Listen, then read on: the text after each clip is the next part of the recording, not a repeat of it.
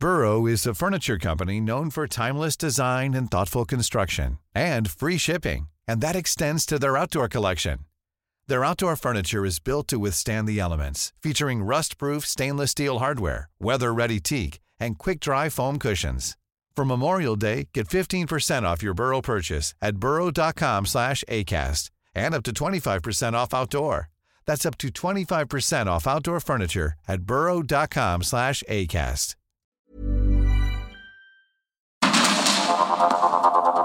Heraldo Media Group presenta Sergio Sarmiento y Lupita Juárez. Información veraz y oportuna con un toque personal y humano. Por el Heraldo Radio, donde la H suena y ahora también se escucha.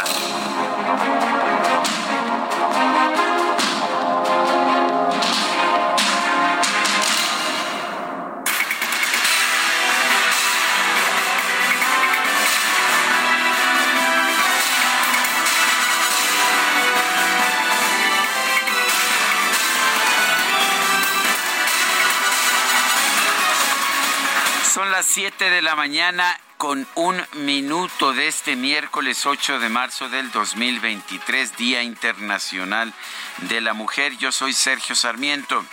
Quiero darle a usted la más cordial bienvenida a El Heraldo Radio. Quédese con nosotros para estar bien informado sobre todo lo que ocurre el día de hoy. También ya sabe usted que vamos a hacer un esfuerzo por darle a usted el lado amable de la noticia, siempre y cuando la noticia lo permita. Guadalupe Juárez, buen día.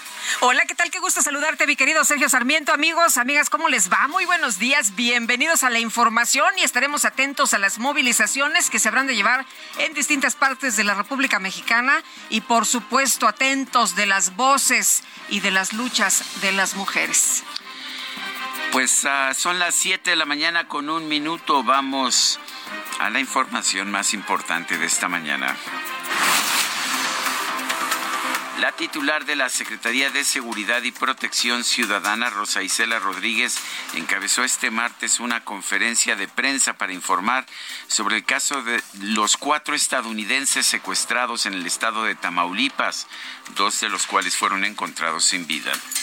En primer lugar, que condenamos lo sucedido y lamentamos las pérdidas de vidas que se registraron reiterar que el Gabinete de Seguridad Nacional trabaja todos los días con el propósito de pacificar el país y lo hace de forma coordinada con los tres niveles de gobierno. Además, para este caso específico, se estableció un grupo de trabajo que mantiene relación permanente con nuestros homólogos estadounidenses.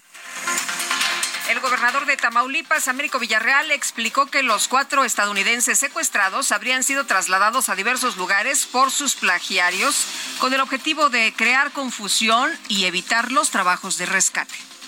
Como resultado de las acciones de investigación, fue detenido en flagrancia José N., de 24 años de edad, originario de Vallehermoso, Tamaulipas, quien se encontraba en funciones de vigilancia de las víctimas. Fueron encontradas en una casa de madera cerca de un lugar conocido como La Lagunona en el ejido El Tecolote en Matamoros. Cabe hacer mención que durante los tres días posteriores al hecho delictivo, las cuatro personas privadas de la libertad fueron trasladadas a diversos lugares, entre ellos una clínica con el fin de crear confusión y evitar las labores de rescate.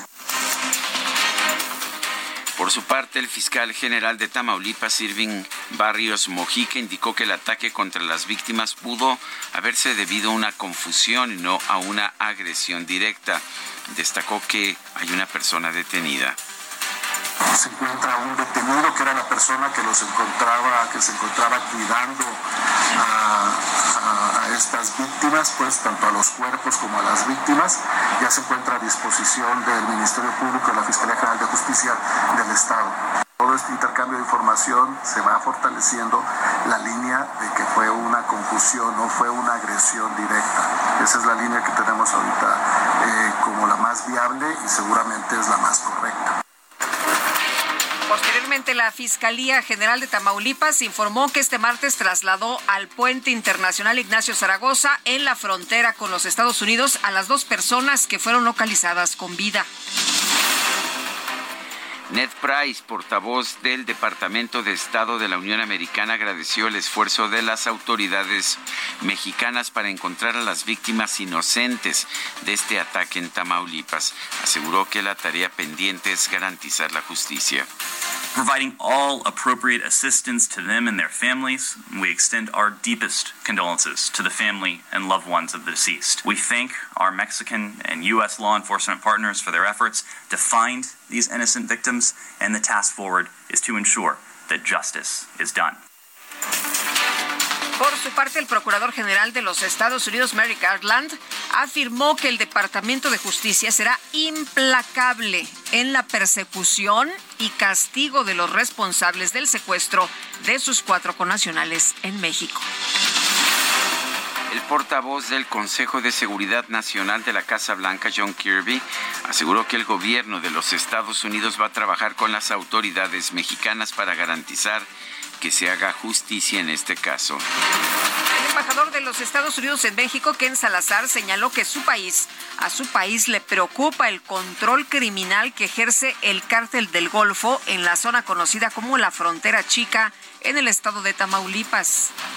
Tamaulipas representa un riesgo por los altos niveles de crimen y violencia. Nos preocupa, en especial, el control del cartel del Golfo por ahí, por toda la frontera chica y en otros lugares en Tamaulipas. Este caso señala que es crucial que nuestros gobiernos colaboren. Debemos combatir la impunidad. Tenemos que tener más recursos para que autoridades de seguridad y también autoridades de justicia puedan hacer su trabajo. El secretario de Gobernación, Adán Augusto López, consideró que el caso del secuestro y asesinato de estadounidenses en Tamaulipas no va a generar una crisis en la relación con la Unión Americana. No, no, yo creo que no hay ni, aparente ni ninguna crisis. Bueno, México mantiene relaciones comerciales, de amistad. Bueno, y no todos piensan igual. El coordinador del PRD en el Senado, Miguel Ángel Mancera, advirtió que este caso podría tener repercusiones en el trabajo conjunto entre México y los Estados Unidos. Seguramente va a haber repercusiones. Ha sido muy mediático en los Estados Unidos este hecho. Está en todas las agencias informativas. Hoy alguno de los diarios daba cuenta de las informaciones de sentido de primera plana. Eh, entonces, sin duda está en los Estados Unidos y, ellos son así muy persistentes cuando hay un como el de esta naturaleza. El senador Clemente Castañeda, coordinador de Movimiento Ciudadano, señaló que en nuestro país todos los días desaparecen mexicanos, son secuestrados o asesinados, lo que demuestra que la estrategia de seguridad no ha funcionado. Por otro lado, Clemente Castañeda reconoció que está interesado en contender por la candidatura de Movimiento Ciudadano al gobierno de Jalisco. Me encantaría ser gobernador, no lo he ocultado, lo he dicho abiertamente, pero también he dicho, no estoy en campaña, no son los tiempos, ya llegará ese momento, por lo pronto concentra concentrados en el Senado de la República, que por cierto hay mucho que hacer. Este martes se puso en marcha la segunda fase del proceso de selección de los cuatro nuevos consejeros del Instituto Nacional Electoral con la aplicación de un examen a los 508 aspirantes. 23 de ellos, sin embargo, no se presentaron. Y el secretario de Gobernación, Adán Augusto López, aseguró que los despidos que sufrirá el INE por la aprobación del llamado Plan B solo afectarán a 1.246 empleados que estaban acostumbrados a cobrar por trabajar 20 días al año. Y de las juntas auxiliares, pues se van a, son 300 distritos electorales, 300 juntas auxiliares, por cuatro son 1.200 este, integrantes de esas juntas auxiliares. 1.200 más 64, pues son 1.264. Ahora que ya no va a tener que hacer el señor Córdoba y el señor Murayama, pues a lo mejor les conviene tocar, tomar un curso de matemáticas para que se entretengan. Bueno, pues, ¿qué le parece a usted lo que dice el secretario, en lo que está enfocado el secretario de Gobernación? Y bueno, ayer platicábamos con un abogado, representante de trabajadores del Instituto Nacional Electoral, que ya presentaron el amparo. Él dice que no es verdad que sean solo mil trabajadores, que hay muchos más, que hay alrededor de unos seis mil, y que, por cierto, aquí hay otro problema, que no hay dinero para las liquidaciones. El dirigente nacional de Morena, Mario Delgado, reveló que un grupo de personas cronó el periódico interno de su partido, Regeneración, para promover la imagen de la jefa de gobierno, Claudia Sheinbaum. El tema del periódico, del supuesto periódico Regeneración que circula con la imagen de la jefa de gobierno, ya se ha aclarado que no es el periódico oficial Regeneración de eh, Morena, ni de Morena Nacional ni de Morena eh, Ciudad de México. Es una publicación pues que no sabemos quién la hizo, eh, no sabemos pues quién eh, está distribuyéndolo, pero no es un periódico oficial de nuestro partido, pues porque nosotros tenemos que mantener la imparcialidad a la que nos hemos comprometido. Entonces, pues es alguien diseñó un producto muy parecido al periódico Regeneración. En la primera audiencia de su proceso de extradición, Ovidio Guzmán López, hijo de Joaquín El Chapo Guzmán, aseguró que las autoridades federales cometieron una equivocación con su captura, ya que él no es la persona que ellos creen y que es reclamada por los Estados Unidos. En el marco del Día del Juzgador y la Juzgadora Mexicanos, la ministra presidenta de la Suprema Corte, Norma Piña, aseguró que en la función jurisdiccional, no se busca el aplauso, sino impartir justicia. Entre nosotros entendemos muy bien que en la función jurisdiccional no buscamos aplausos. Nuestra guía es honrar y preservar la justicia, impartirla con plena convicción, con excelencia, con la mayor firmeza y con absoluta, absoluta lealtad a nuestra constitución. Esta es nuestra convicción, este es nuestro sentido de vida. Por su parte, Jorge Pardo Rebolledo, presidente de la primera sala de la Suprema Corte, advirtió que los juzgadores no son oposición de nadie, sino guardianes de la Constitución. Les invito a que nuestra labor esté basada en el respeto y garantía de los derechos humanos. Las y los jueces no somos oposición de nadie. Somos los guardianes y defensores de la Constitución y lo que se deriva de su contenido. A ella nos debemos. La Universidad Anáhuac anunció que va a abrir un análisis riguroso sobre el presunto plagio en la tesis de doctorado de la ministra de la Suprema Corte, Yasmín Esquivel. Informó además que va a reforzar las medidas académicas para evitar situaciones similares. Con anterioridad, recordemos, la Universidad de Anáhuac había dicho pues que no tenía posibilidad de retirar después de tres años, un doctorado, un título que hubiese conferido. Y por unanimidad, el Pleno del Senado aprobó reformas a distintos ordenamientos para endurecer las penas contra la violencia vicaria. El gobierno de la Ciudad de México informó que este miércoles va a desplegar a 400 funcionarias y 2.500 mujeres policías para dar seguimiento a las marchas, porque son varias por el Día Internacional de la Mujer. Y este martes, concesionarios de transporte público marcharon en la capital del país para denunciar que varias de sus unidades no han sido renovadas en la zona de Culhuacanes a través de los bonos para chatarrización que entrega la Secretaría de Movilidad. Distintos colectivos de familiares de personas desaparecidas en Guerrero realizaron un bloqueo en los cuatro carriles de la autopista del Sol. Exigen, exigieron que el Congreso local apruebe la nueva ley de desaparición forzada. El embajador de los Estados Unidos en México, Ken Salazar, indicó que a pesar de que el TEMEC ofrece un mínimo de 30 días de diálogo antes de sostener procedimientos de resolución de disputas, las conversaciones sobre el decreto contra el maíz transgénico se pueden prolongar si ambos países lo acuerdan. La presidenta del Perú, Dina Boluarte, declaró este martes como parte de las investigaciones sobre las muertes registradas durante las protestas en contra de su gobierno.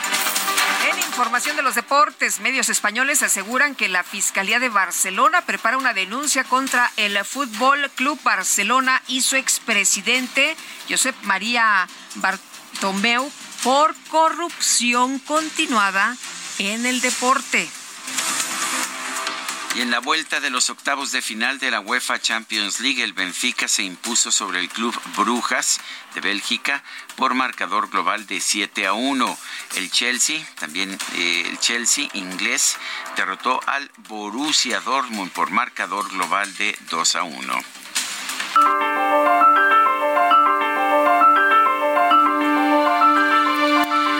Y vamos a la frase del día.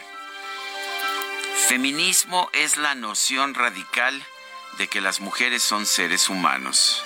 Sheris Kramarae.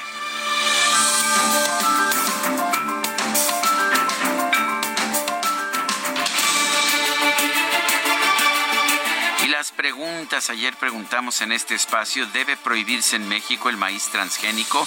Sí, nos dijo 22.6%, no 67%, quién sabe, 10.4%. En total recibimos 4.279 participaciones. La que sigue, por favor. Claro que sí, mi querido DJ Kik, esta mañana ya coloqué en mi cuenta personal de Twitter, arroba Sergio Sarmiento, la siguiente pregunta. ¿Presta el gobierno de México más atención a los crímenes contra estadounidenses que a los que se cometen contra mexicanos? Sí, nos dice el 95%, no 3.6%, no sabemos 1.5%. En 39 minutos llevamos 1.490 votos. Las destacadas de El Heraldo de México.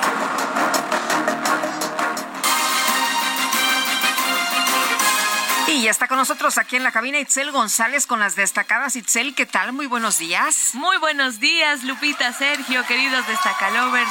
Mitad de semana, ya estamos a 8 de marzo del 2023. Un brinquito para allá y ya se nos hace el fin de semana. Entonces estamos muy contentos de traerles esta mañana toda la información generada en las últimas horas. Hay poco tiempo, hay que trabajar, así que comenzamos con las destacadas del Heraldo de México. En primera plana buscan responsables cooperación binacional en caso Tamaulipas. Andrés Manuel López Obrador reveló que agencias de seguridad de ambos países trabajan juntas para esclarecer el secuestro que dejó dos estadounidenses sin vida y una herida país buscan dirigir al INE. Hacen su prueba 508 aspirantes. En fila ingresaron al Salón de Plenos de San Lázaro. Ciudad de México, Claudia Sheinbaum alerta sequía de tres meses. Preparan estrategia para recuperar agua en el Valle de México. Estados ganan poder, van por la décima gobernadora. Las elecciones del Estado de México pondrán a las mujeres al frente de una tercera parte del país. Orbe, Nicaragua, régimen cierra dos colegios. Las universidades católicas incumplen con las leyes de acuerdo al gobierno. Tampoco les gustaron las universidades porque en las universidades se forma gente crítica y la gente crítica pues no le gusta a ese gobierno de Nicaragua. Y la cierran. Meta Atletismo tiene metas altas. El maratón de la Ciudad de México espera contar con más de 30 mil corredores. Y finalmente, en mercados fortalecen acciones, amplían actos para fiscalizar. La Procuraduría Fiscal de la Federación pactó con los estados del país determinar posibles irregularidades financieras. Lupita, Sergio, amigos, hasta aquí las destacadas del Heraldo. Feliz miércoles. Igualmente, Itzel, muchas gracias. Buenos días. Son las 7 de la mañana con 19 minutos.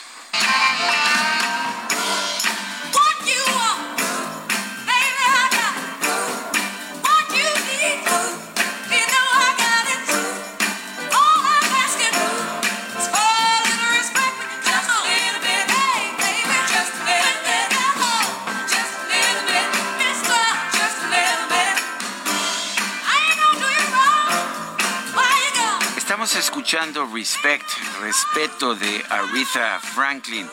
Esta es una canción que cantó originalmente Otis Redding en 1965, pero poco después se convirtió en un gran éxito con Aretha Franklin. Es una canción que exige respeto, que exige respeto y se ha convertido en una especie de himno feminista ya en los Estados Unidos. Hoy vamos a estar escuchando canciones interpretadas por mujeres, canciones significativas, canciones que nos dicen algo acerca de la lucha de las mujeres.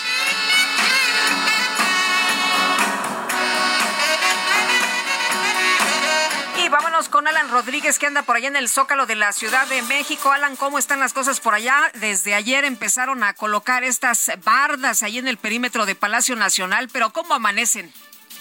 Sergio Lupita, muy buenos días. Pues como lo mencionas, desde ayer se colocaron estas vallas de aproximadamente tres y medio metros de altura, prácticamente desde la zona de la calle de Corregidora hasta donde finaliza la Catedral Metropolitana son pues varios metros cubiertos, eh, protegidos prácticamente de estas manifestaciones que van a ocurrir a lo largo de este día con motivo del 8 de marzo, Día Internacional de la Mujer. Y curiosamente, estas mismas vallas, estos mismos objetos de gran altura, fueron utilizados durante la madrugada como medio de expresión por parte de varios colectivos feministas, quienes han puesto una serie de nombres eh, correspondientes a lamentables víctimas de feminicidio en nuestro país. Esto como parte para visibilizar la violencia que se ejerce en México de género y que también pues exigir un alto a todo esto la petición que le hacen al, al presidente de la República Andrés Manuel López Obrador. Ya también en este punto tenemos la presencia de un grupo de feministas de un partido político quienes han venido a colgar un tendedero de la vergüenza en el cual se exhiben algunos de los funcionarios públicos que lamentablemente tienen una carpeta de investigación por el delito de violación o por agresiones sexuales y esto es parte de las actividades que ya dan inicio el día de hoy con motivo del 8 de marzo vamos a tener una cobertura muy especial en los diversos puntos donde se genere la información. Es el reporte que tenemos. Muy bien, estaremos atentos. Gracias, Alan. Excelente día. Y vamos ahora con Javier Ruiz también en las calles de la Ciudad de México. Adelante, Javier. Hola, Sergio Lupita, ¿qué tal? Excelente mañana. Pues tenemos una caminata y con justamente corrida, Sergio Lupita. Muchas eh, personas se han congregado desde muy temprano en el hemiciclo a y han salido a correr en dirección hacia la Estela de Luz, justamente pues en este marco internacional del Día de la Mujer. Pues eh, mencionar que no sin afectar la circulación, pues más de dos mil personas mínimo, la mayoría mujeres, sino es que un 90% de mujeres son las que salieron a correr en estos momentos. Ya han llegado pues gran parte aquí a, la, a las inmediaciones del Ángel, del Ángel de Independencia y ya también la mayoría pues en la estela de luz, sin afectar la circulación, prácticamente vienen caminando sobre las banquetas del paseo de la reforma. Es únicamente se pues manejar con precaución los automovilistas para que transitan porque justamente en cada cruce pues está el constante cruce y de esta esta carrera. Hay que tenerlo en cuenta y en los asentamientos principalmente para quien deja atrás el circuito interior y en dirección hacia la Avenida de los Insurgentes. Únicamente también recordar que continúan pues prácticamente todos los monumentos pues vallados, han colocado algunos rompeolas de casi dos metros de altura para evitar pues daños para la marcha que se espera cerca de mediodía a la una de la tarde, por supuesto a las cuatro de la tarde y finalmente mencionarles que también ya se despliega un operativo con más de 2.500 policías, la mayoría por supuesto mujeres para este día aquí en la Ciudad de México. De momento, Sergio Lupita, el reporte que tenemos. Javier Ruiz, muchas gracias. Estamos atentos, buenos días, hasta luego. Son las 7 de la mañana con 23 minutos. Quiero recordarle nuestro número de WhatsApp para que nos haga llegar sus comentarios, sus observaciones. Pueden ser por texto o pueden ser por grabaciones de voz. El número es el 55 2010 9647. Repito, 55 2010 9647. Le recuerdo también que nos puede usted dar seguimiento a través de nuestra cuenta en Twitter arroba Sergio y Lupita. Le recomiendo también la cuenta de El Heraldo de México, esta organización informativa, pues que una vez más, eh, mes con mes, se sigue significando como la más buscada, la más utilizada en Internet y en redes sociales. la, la, cuenta de Twitter de, este, de esta organización es arroba Heraldo de México. Vamos a una pausa y regresamos.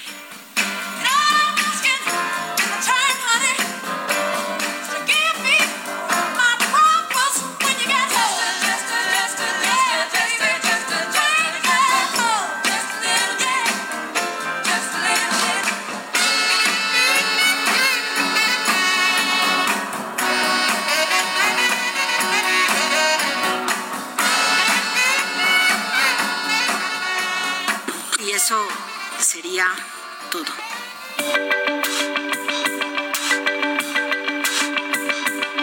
Sergio Sarmiento y Lupita Juárez quieren conocer tu opinión, tus comentarios o simplemente envía un saludo para hacer más cálida esta mañana. Envía tus mensajes al WhatsApp 55 20 10 96 47.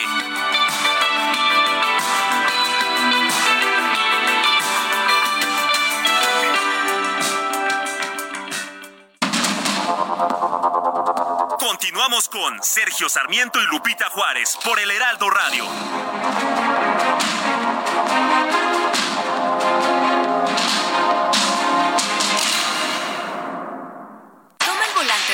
Fiat Pulse y acelera tus latidos haciendo eso que te apasiona. Acelera tu pulso con el SUV líder en ahorro de combustible. Estrénalo desde 359 mil pesos o tasa desde 9.75%. Fiat, sé único. Visita tu distribuidor Fiat Chrysler CAT 30.3%, vigencia al 31 de marzo de 2023. Consulta fiat.com.mx.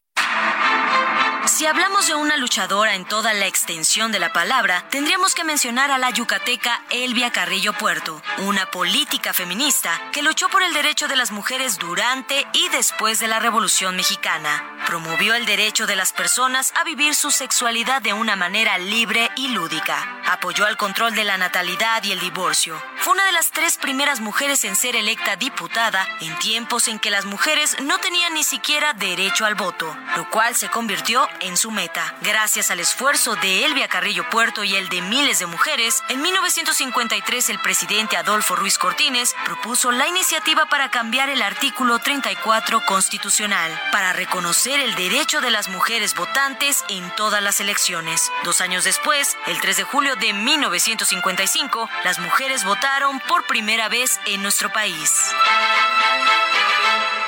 Fuerte, audaz e histórica. Día Internacional de la Mujer. Heraldo Media Group.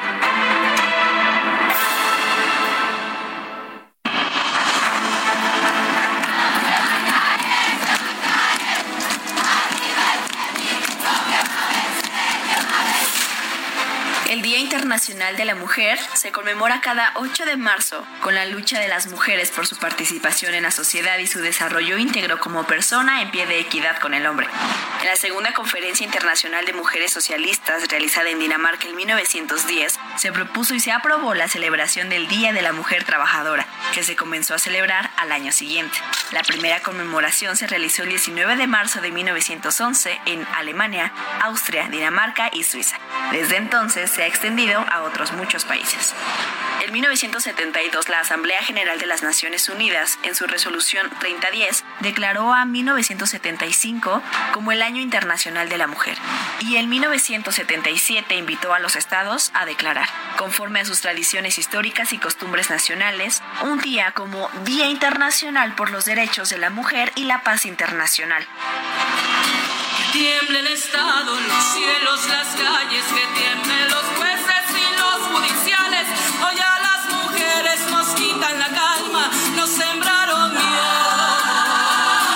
nos crecieron alas. Debido a su origen y a los hechos trágicos que conmemora, esta fecha se utiliza para visualizar la desigualdad de género y para reivindicar la lucha por la igualdad efectiva de derechos para las mujeres en varios ámbitos.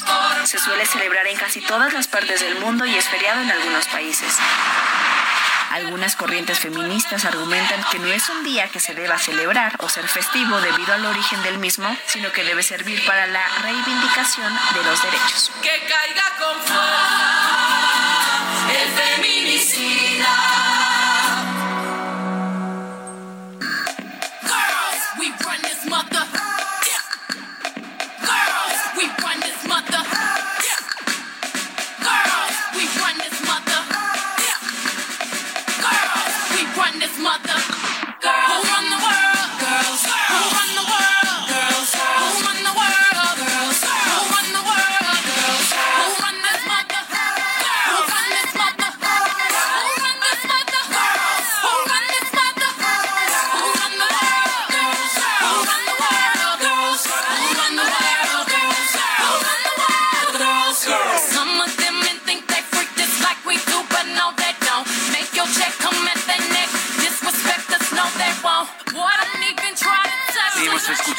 Música de mujeres.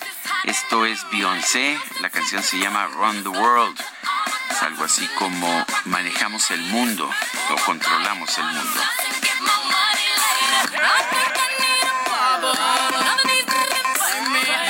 Poderosas. Oye, y vámonos a los mensajes. Nos dice una persona al auditorio, buenos días. Les pido por favor, si pudieran compartir este cinismo, ya es diario en Periférico Norte de Valle Dorado, laterales, Tlanepantla, Cuautitlán, Izcalli. Los policías nunca hacen nada. De hecho, muchos están coludidos, son montachoques y ratas eh, jóvenes solos o mujeres eh, y ratas ven jóvenes solos o mujeres o quien se les topa enfrente. son varios carros, a estos no les hace nada. Agradezco su apoyo, información, atención. Atentamente, Raimundo García. Reitero, esto es en laterales de Tlanepantla, Cuautitlán y Escali y dicen que pues están ahí haciendo este truco de montar choques. Dice otra persona, buenos días, ojalá y los mexicanos desaparecidos los encontraran en cuatro horas como hicieron con los americanos. Sí saben dónde buscarlos, Luis López. Pues sí, hay quien dice que a veces sí se puede y a veces no, ¿verdad? Bueno, los eh, de, desde Monterrey, buenos días a todos. Yo creo que ya es hora de quitarnos la venda de, las, de los ojos. Por siglos los Estados Unidos no han tenido buenas intenciones, sobre todo hacia México. Estamos y vamos hacia donde ese país quiere, el México caótico, que sería un eh, indigno vecino, Jesús Cano Mueller de Monterrey. Dice que vamos hacia donde ese país quiere, pues más bien los mexicanos vamos hacia ese país, ¿no? Porque todo el mundo admira lo que ocurre allá en los Estados Unidos, el nivel de vida, y bueno, pues mucha gente que no tiene oportunidades aquí en México se va a los Estados Unidos. Bueno, vamos, vamos con otros temas. Después de la desaparición de cuatro ciudadanos estadounidenses y la muerte de dos de ellos, el embajador de Estados Unidos en México, Ken Salazar, lamentó los hechos ocurridos en Tamaulipas. Dice que se debe actuar contra el narcotráfico. Noemí Gutiérrez, adelante. Sergio Lupita, muy buenos días.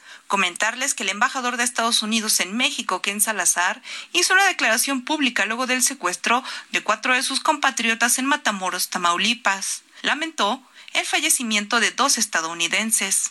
Nos unimos a la pena de sus seres queridos. También sentimos el dolor por las otras dos víctimas estadounidenses que siguen con vida y también enviamos nuestra condolencia a la familia de la víctima mexicana.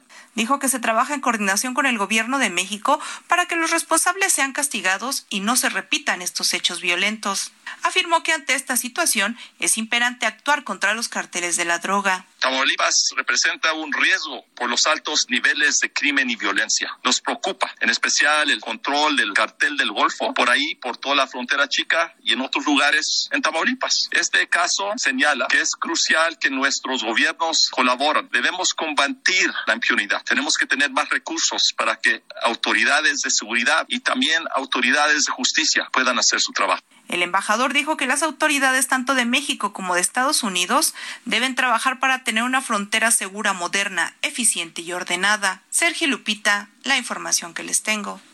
Noemí Gutiérrez, muchas gracias. El gobernador de Tamaulipas, Américo Villarreal, informó que encontraron las, eh, pues, estos cuatro ciudadanos de Estados Unidos que fueron secuestrados el pasado 3 de marzo en Matamoros y confirmó que dos de ellos fueron asesinados. Mike Vigil, exdirector de Operaciones Internacionales de la DEA, gracias por platicar una vez más con nosotros. Buenos días. Buenos días, muchas gracias.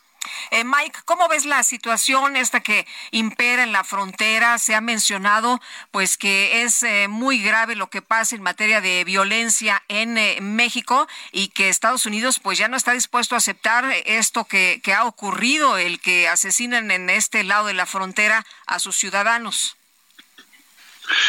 Bueno, Lupita, es preocupante para, para el gobierno de los Estados Unidos, obviamente, pero hay que recordar de la mujer mexicana que, que también fue que la mataron. Entonces fue una una tragedia muy grande.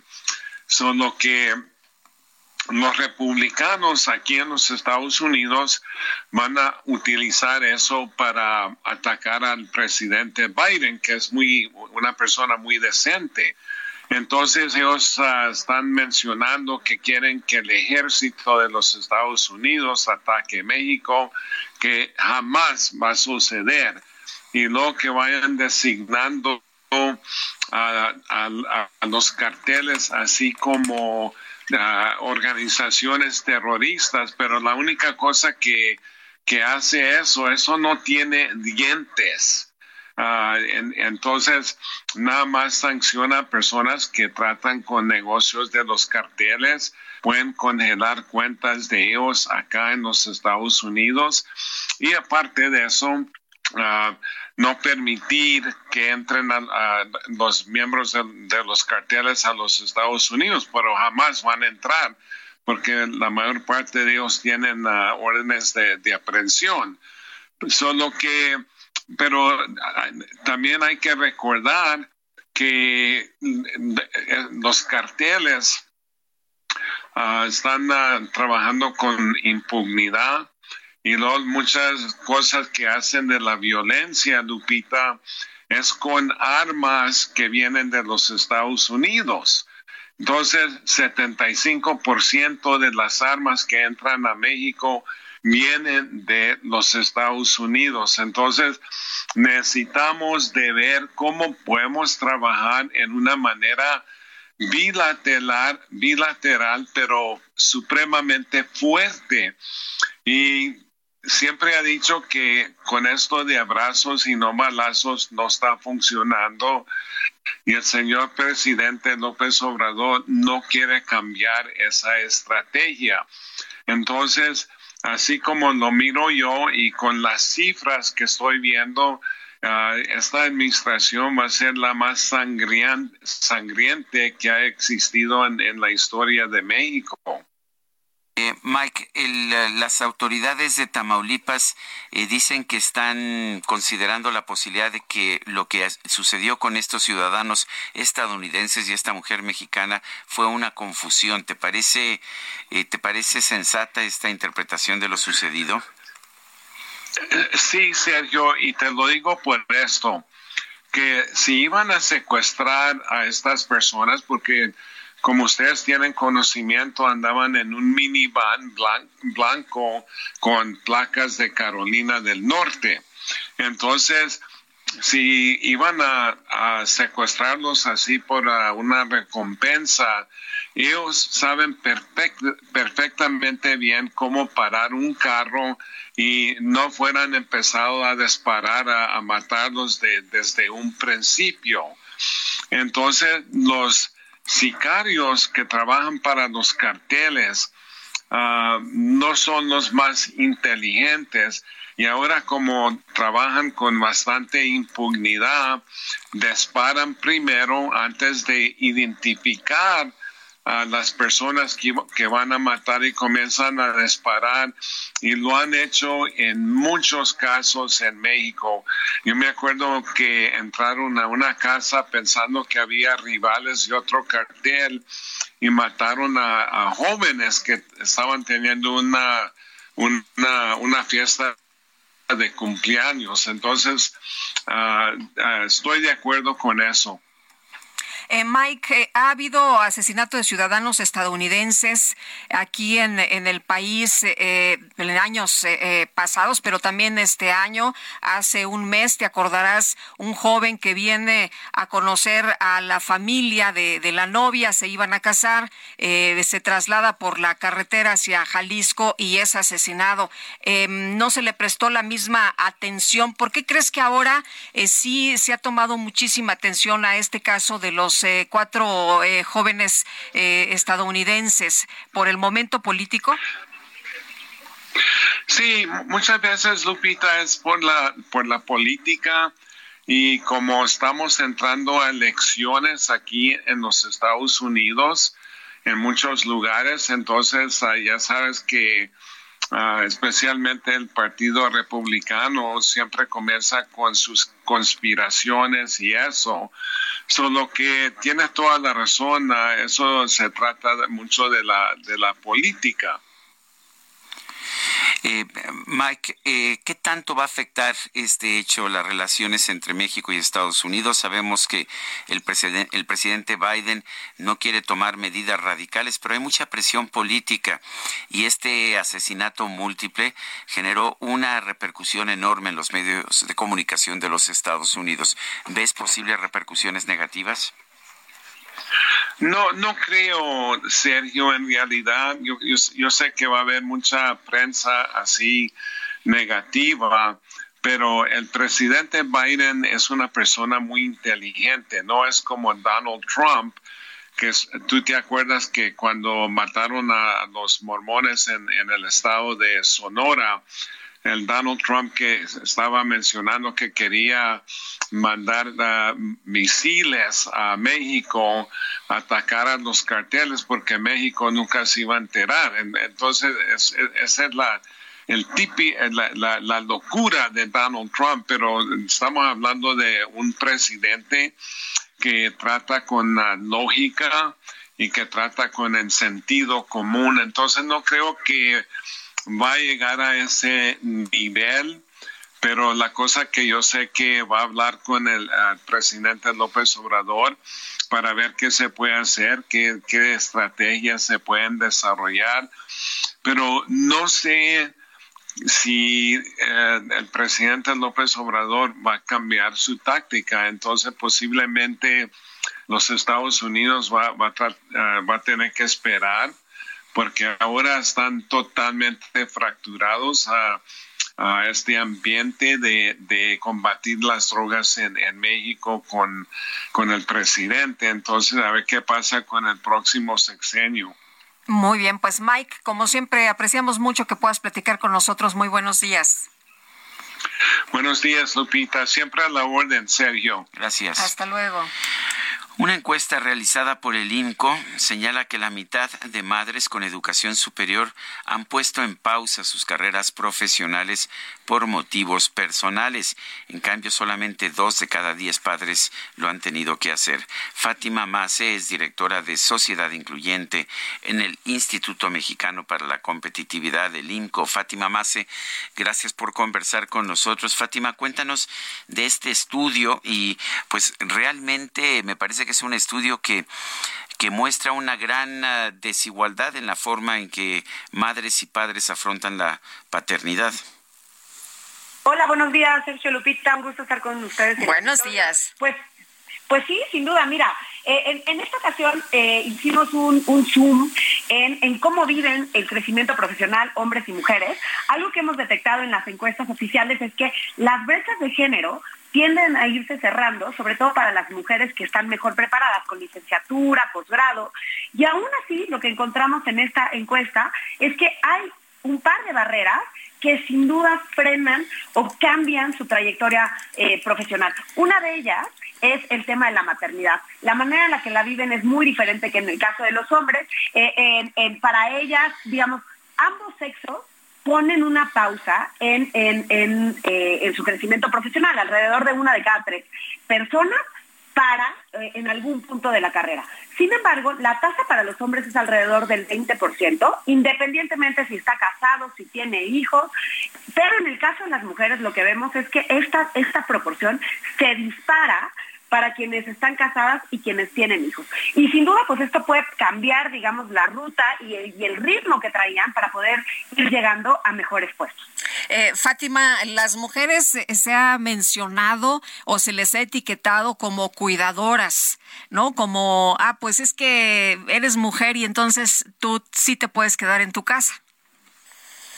Exactamente, tenemos este rol eh, de género como muy arraigado y, además combinado con esta idea de que los hombres son proveedores, ¿no? Entonces, eh, lo, que, lo que termina pasando es que ellas terminan tomando esta, eh, esta opción o se mueven, no, necesariamente porque, eh, a ver, las condiciones laborales en general no son tan flexibles, menos en un país en donde tendemos a trabajar muchas más horas.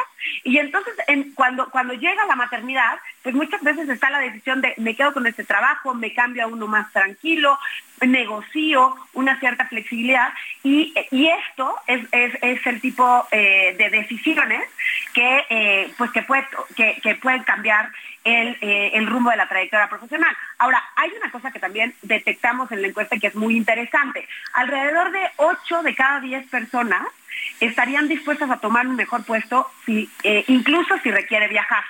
Y en ambos sexos, esta proporción se reduce si están casados hijos, porque claramente no es tan fácil, digamos, mover a toda la familia o hacer ese tipo de adaptaciones. Pero la proporción cae mucho más para las mujeres que están casadas con hijos y probablemente es por eso, ¿no? Porque al final del día llevan el rol dominante de la parte de cuidado. ¿Qué tanto impacta esto el desarrollo profesional? Finalmente, si una mujer se ve obligada a pausar su carrera durante varios años, pues esto tiene que tener un impacto después en su desarrollo profesional, ¿no es así? Por supuesto que lo tiene, y yo creo que es parte de lo que estamos están tan preparadas como los hombres, tienen las mismas ambiciones que los hombres, pero no están llegando a, a la cima, a los puestos mejor pagados, a las direcciones generales, a los consejos administrativos, y precisamente por eso, eh, eh, pues eh, hay que hacer un llamado. Esto no es nada más una cuestión que queda a nivel personal o a este arreglo, digamos, familiar que, cada, que cada hogar elige, sino las organizaciones pueden hacer una diferencia reconociendo esta situación, ¿no? Un par de, un par de ideas. La primera es ofrecer flexibilidad de horarios y de espacio de trabajo, es decir, eh, teletrabajo, algunos días de home office, para todas las colaboradoras y los colaboradores. Que no sea solamente una opción para las madres, porque automáticamente entonces eso puede perjudicar sus carreras, pero que también se abra esta opción para los colaboradores y que incluso pues fomentemos la corresponsabilidad del interior de los hogares para que los padres también se puedan involucrar más. Una segunda idea es, son estos programas que en Estados Unidos se les conoce como rampas. Eh, a sabiendas de que la mitad de las madres talentosas dejan de trabajar eh, por un tiempo, pues cómo creamos o diseñamos programas que puedan cachar ese talento de regreso. ¿Qué pasa con una mujer que, que tiene incluso una maestría, que sale del mercado laboral un par, un par de años. Eh, eh, hay, hay organizaciones en Estados Unidos que ha diseñado programas en donde se les da capacitación, se les dan actualizaciones y entran automáticamente a un pool de talento del cual eh, los mismos gerentes o directores de, de, las organizaciones pueden escoger a pesar de que tienen este vacío en, en, el currículum, porque hay que, hay que reconocer que el mercado laboral es bastante duro para ese tipo de pausas. ¿no?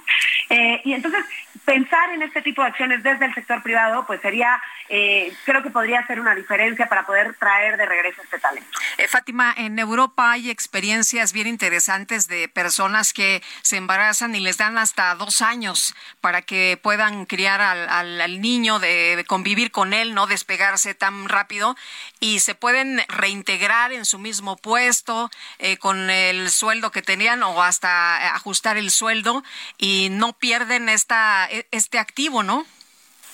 Ciertamente, y ese es otro de, que viene desde, en, general en Europa viene desde la política pública, para, eh, para poder incentivar a más organizaciones, o más de marcar esta regla en donde por, por tomar esta vía o, esta pausa alargada no necesariamente se detiene la, la, carrera profesional, ¿no? O, se pierde, digamos, avances logrados hasta ese punto. Hay otros ejemplos bien interesantes, por ejemplo, en Corea.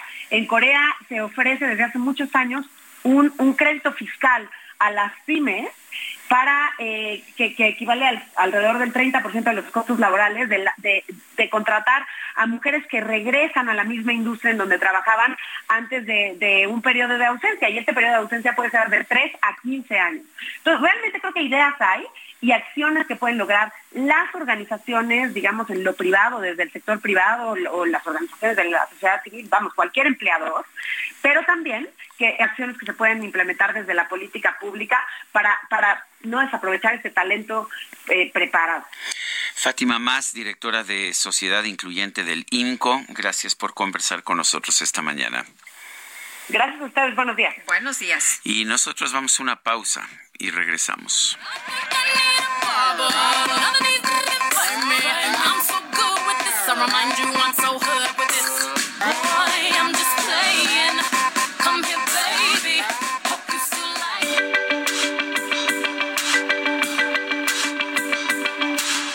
Sarmiento y Lupita Juárez quieren conocer tu opinión, tus comentarios o simplemente envía un saludo para ser más cálida esta mañana.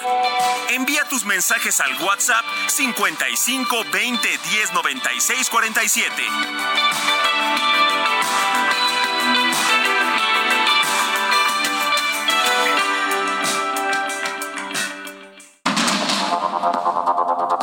Continuamos con Sergio Sarmiento y Lupita Juárez por el Heraldo Radio.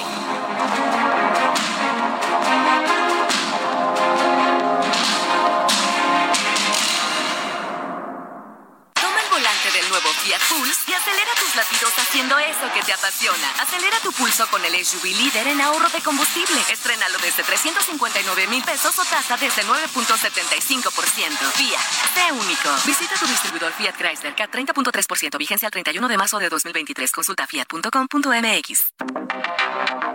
Yo hace unos días, estando en Tlanepantla, en Gustavo Bassi Periférico, a la altura de los bomberos, nos asaltaron tres personas vestidos como ministeriales, gorra negra, cubrebocas negro, chamarra negra y eh, nos robaron un vehículo. Asimismo, al acudir a la delegación, los ministeriales estaban exactamente vestidos igual y al tratar de hacer la denuncia nos dicen, así es normal, es la maña, la maña anda trabajando ahí bien duro, o sea, saben bien las autoridades que ahí se roban los autos y asaltan y no hacen nada municipio de Tlanepantla de tirar la toalla. Se va quitando poco a poco de la araña. No ha dormido esta noche, pero no está cansada. No miró ningún espejo, pero se siente todo guapa hoy. Ella se ha puesto color en las pestañas, hoy le gusta su sonrisa. No se siente una extraña, hoy sueña lo que quiere, sin preocuparse por nada. Hoy es una mujer que se da cuenta de su alma.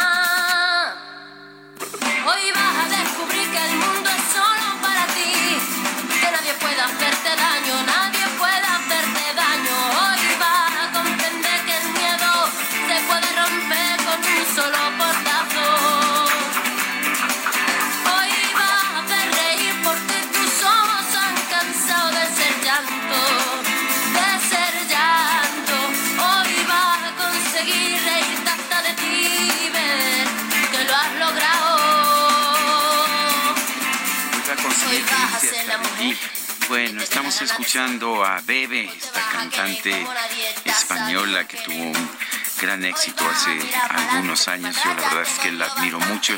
La canción se llama Ella. Es una canción, Sergio, que hace muchos años impactó por la letra y tú sabes que las mujeres son víctimas de muchos tipos de violencia y una de las partes que canta Bebe es el miedo se puede romper con un solo portazo. Es lo que nos canta esta mañana y bueno, estamos escuchando mujeres en la música.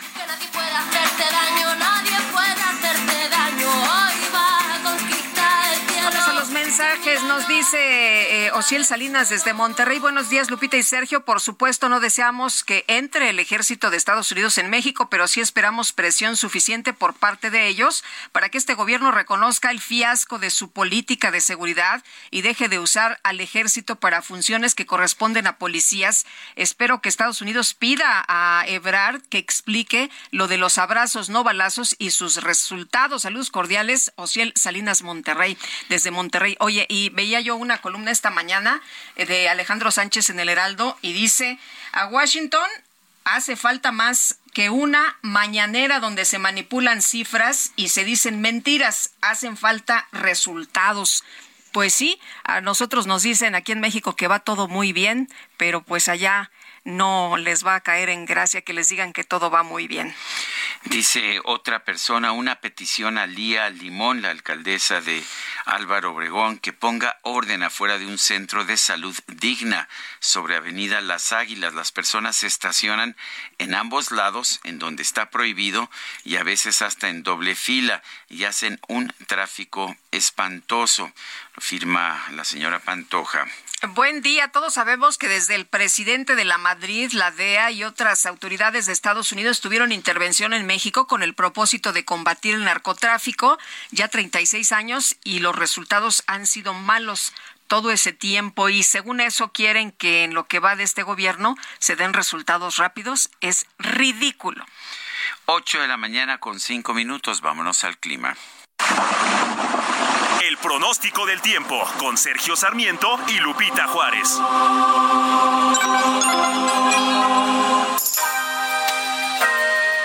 Jesús Carachure, meteorólogo del Servicio Meteorológico Nacional de la Conagua. Adelante, ¿qué nos tienes? Hola Lupita, hola Sergio, buenos días, eh, muy buenos días al auditorio que nos escucha. Eh, pues mira, este día miércoles eh, las condiciones son muy similares a lo que se ha estado presentando los últimos días. Hay ambiente estable sobre la mayor parte de México. tenemos un anticiclón que está generando pues cielo despejado en la mayor parte del territorio nacional y muy poca lluvia, muy poca lluvia como ya ha sido en los últimos días. Temperaturas también ya van cada vez más a la alza. Eh, ya hay algunos estados donde se están presentando temperaturas incluso por arriba de 40 grados centígrados, como lo vamos a ver. Eh, en cuanto a las lluvias, solamente tenemos eh, un canal de baja presión en el sureste del país que se combina con el ingreso de humedad tanto del Océano Pacífico como Golfo de México y generará algunas precipitaciones poco importantes, unos algunos lluvias aisladas en lo que es Puebla, Veracruz, Yucatán, Quintana Roo chubascos en Oaxaca y Chiapas. Tenemos una línea seca en el norte de México que ocasionará algunas rachas de viento de 50 a 70 kilómetros por hora con posibles eh, tolvaneras en Coahuila, Nuevo León y eh, Tamaulipas y como comentaba eh, prevalecerá estas condiciones de ambiente estable pues casi ausencia por completo de precipitaciones y temperaturas eh, cálidas a calurosas.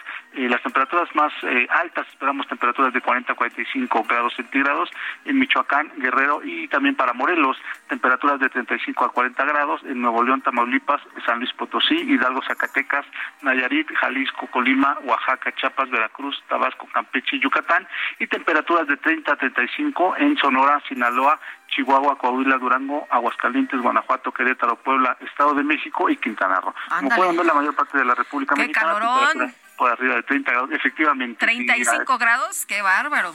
30, 35, sí, en, en algunos estados de la República. Solamente Tlaxcala y la Ciudad de México se quedan con temperaturas por debajo de 30 grados centígrados.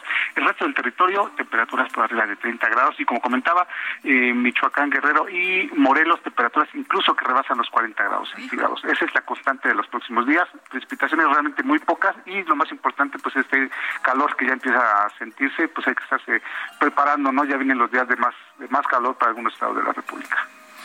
Como siempre, Jesús Carachure, gracias por toda esta información.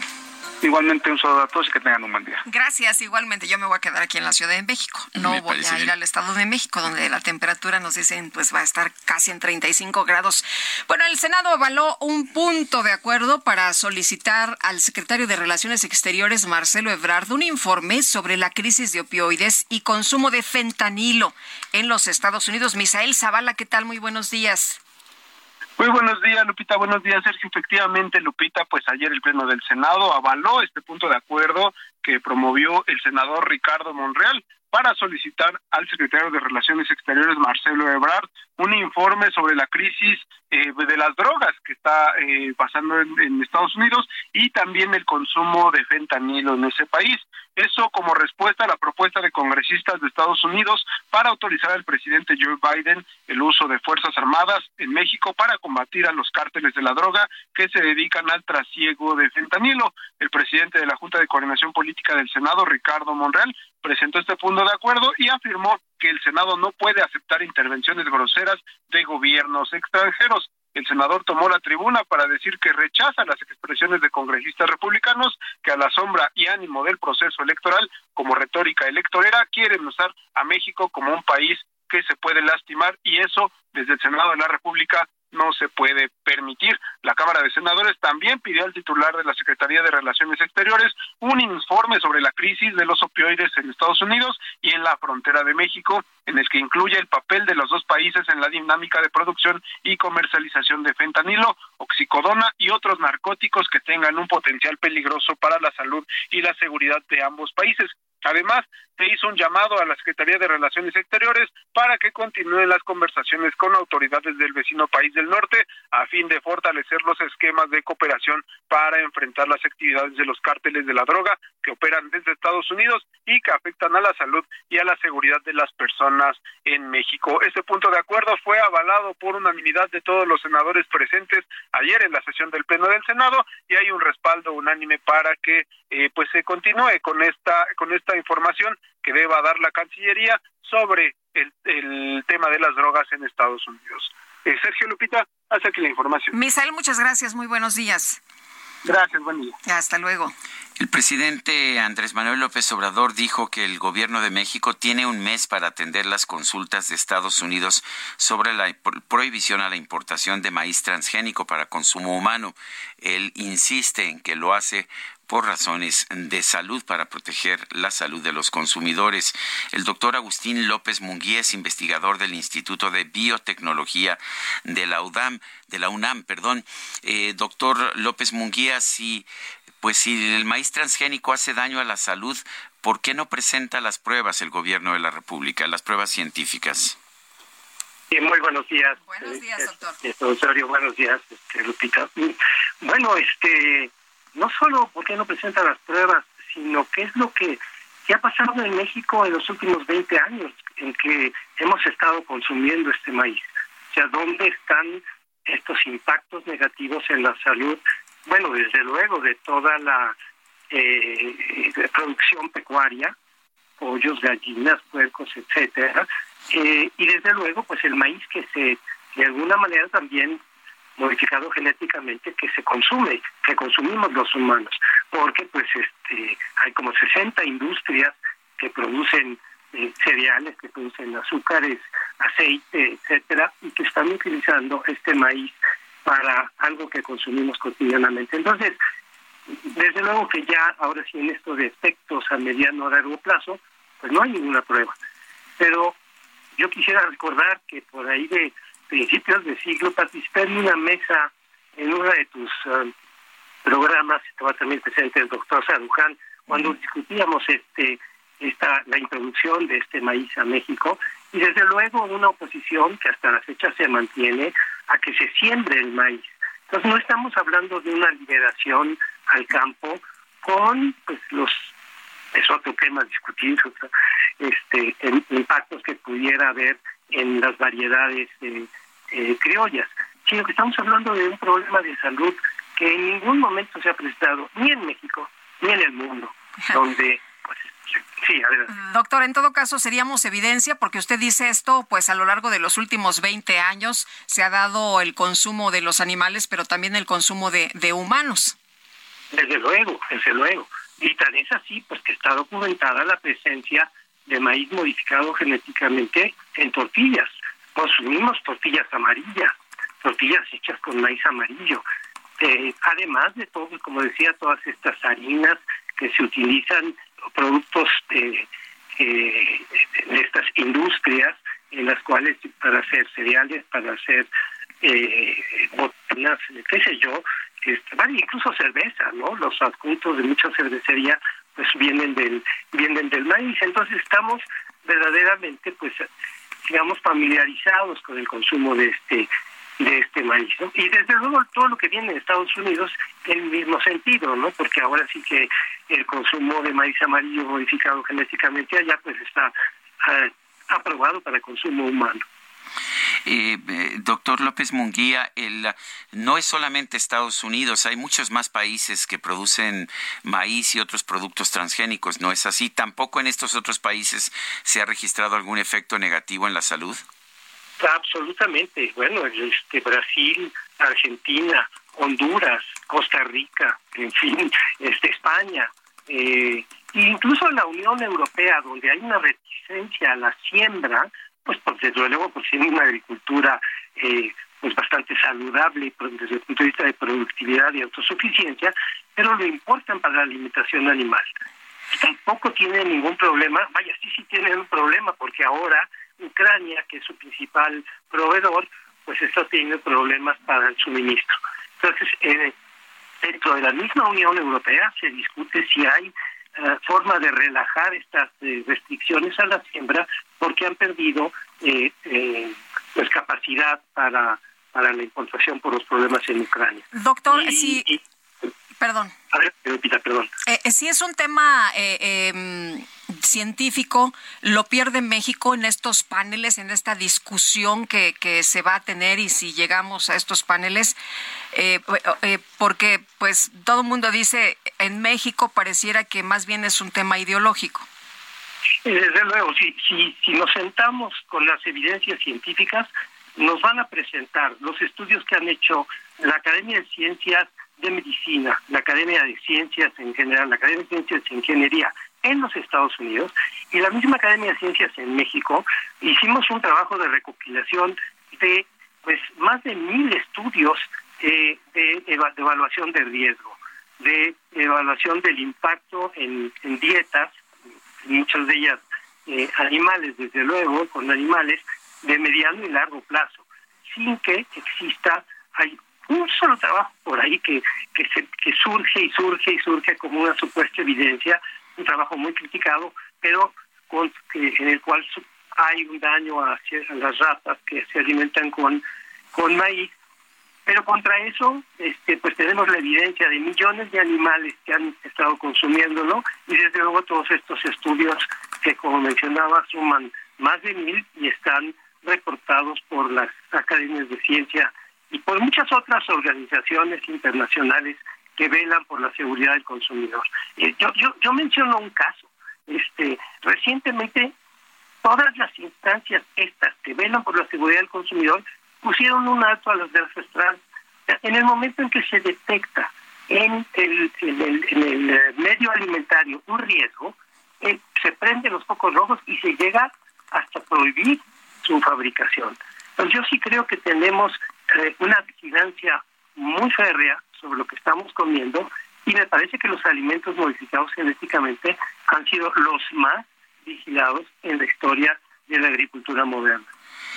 Este estudio es el famoso estudio que el que nos dice que, que, demostraba o que sugería que en grandes cantidades podía haber daños a ratas. Es el de e, e, Eric Seralini, ¿verdad? Pero tengo entendido. El trabajo de Seralini, donde además mezclaba tanto el efecto el maíz per se, que uno no, uno no entiende por qué el maíz podría causar un daño, porque tiene lo que se llama dentro de la evaluación de riesgo equivalencia sustancial.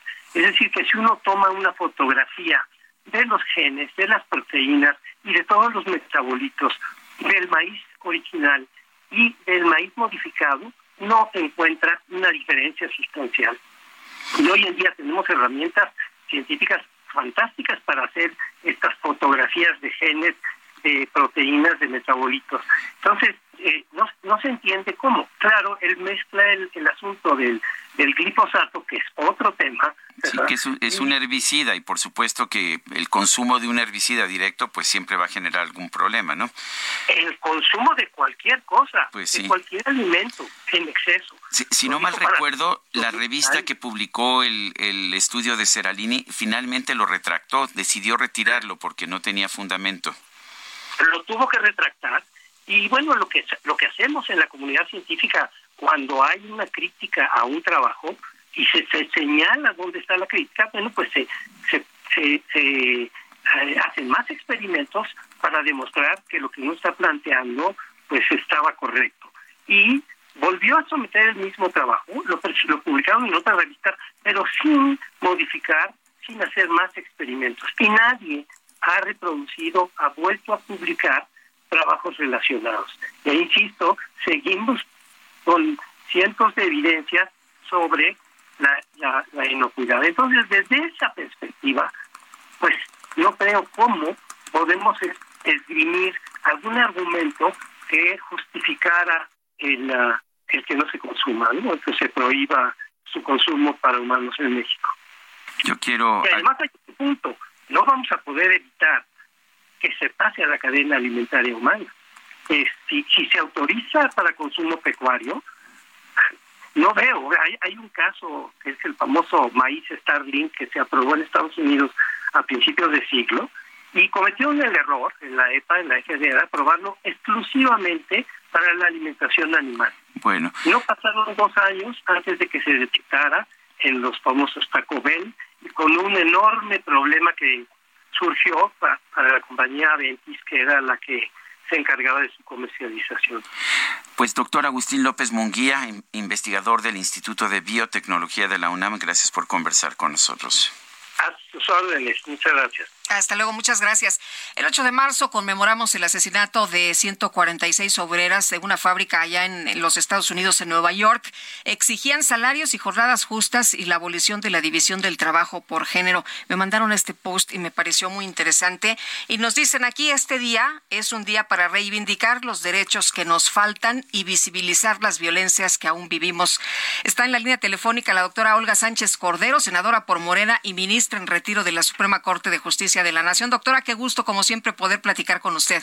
Gracias a ti, Lupita, y desde luego también a Sergio. Sergio, muy buenos días a tu auditorio. Muchas gracias por esta oportunidad. Doctora, pues es un día, como eh, leí hace unos momentos, para reivindicar los derechos que todavía nos faltan, ¿no? Y visibilizar las violencias que todavía estamos enfrentando. Ay, claro que sí, mi querida Lupita. Mira, ayer tuvimos una sesión muy interesante en el Senado de la República y también en la Comisión de Justicia, porque en el Senado de la República eh, aprobamos eh, la famosa ley vicaria, este que eh, es un, un tema que no se había puesto sobre la mesa y creo que era es muy importante ponerlo.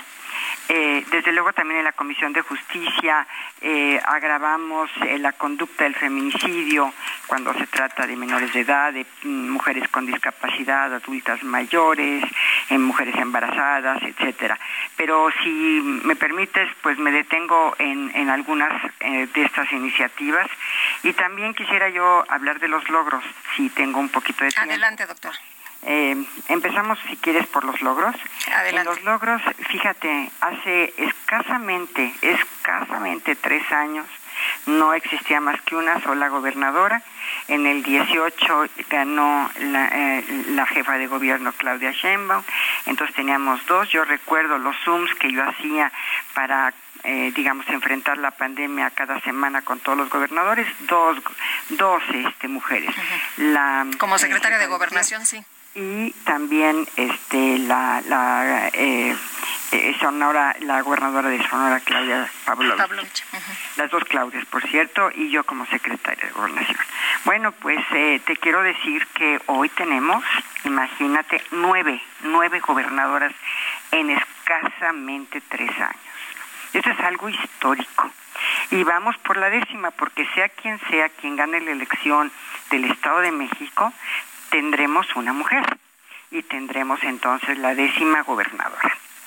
Y si seguimos con este eh, esta política de, de paridad, sobre todo en los partidos políticos, para el 2024 tendremos 14 o 15 gobernadoras, porque son nueve las eh, gubernaturas que van a estar, eh, digamos, compitiendo y estas nueve, nueve gubernaturas, pues si son cinco, que yo creo que van a ser cinco mujeres porque pues tradicionalmente esto había sido únicamente de varones las competencias electorales para las gubernaturas. Hoy vamos a tener a lo mejor 15 gobernadoras para el 2024. Este es un cambio verdaderamente de 180 grados. Eh, imagínate esta situación hace muy poquitos años, y muy poquitos años te refiero hace tres años, o un poquito más de tres años. Entonces, ahora que sí logramos tener la mitad de gobernadoras en nuestro país, como tenemos ya un Congreso paritario, cámaras de diputados y congresos locales también paritarios, bueno, esto es un avance verdaderamente impresionante. Entonces sí quiero dejar... Eh, aquí sentado y gracias por esta oportunidad, decir que sí hemos avanzado, claro que hemos avanzado. Y lo que tú dices sobre la violencia. Lo, que nos falta, ¿verdad, doctora? Eh, doctora, se, nos va a agarrar el corte. No sé si usted tiene tiempo eh, eh de esperarnos unos minutos para, reanudar después del corte el que tenemos que ir. y hablamos de las violencias. Me parece muy bien. Por favor.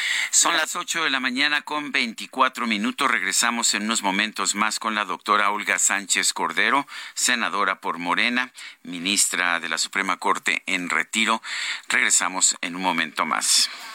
Como nadie te querer. Hoy vas a mirar para adelante, que para atrás ya te dolió bastante. Una mujer valiente, una mujer sonriente, mira cómo pasa. Hoy. Sergio Sarmiento y Lupita Juárez quieren conocer tu opinión, tus comentarios o simplemente envía un saludo para ser más cálida esta mañana. Envía tus mensajes al WhatsApp 55 20 10 96 47.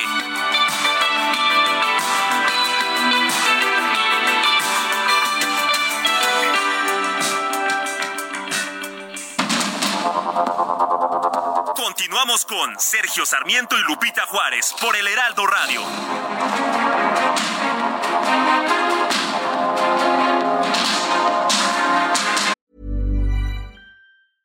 Hey, I'm Ryan Reynolds. At Mint Mobile, we like to do the opposite of what Big Wireless does. They charge you a lot, we charge you a little. So naturally, when they announced they'd be raising their prices due to inflation, we decided to deflate our prices due to not hating you. That's right. We're cutting the price of Mint Unlimited from $30 a month to just $15 a month. Give it a try at mintmobile.com slash switch. $45 up front for three months plus taxes and fees. Promo for new customers for limited time. Unlimited more than 40 gigabytes per month. Slows. Full terms at mintmobile.com.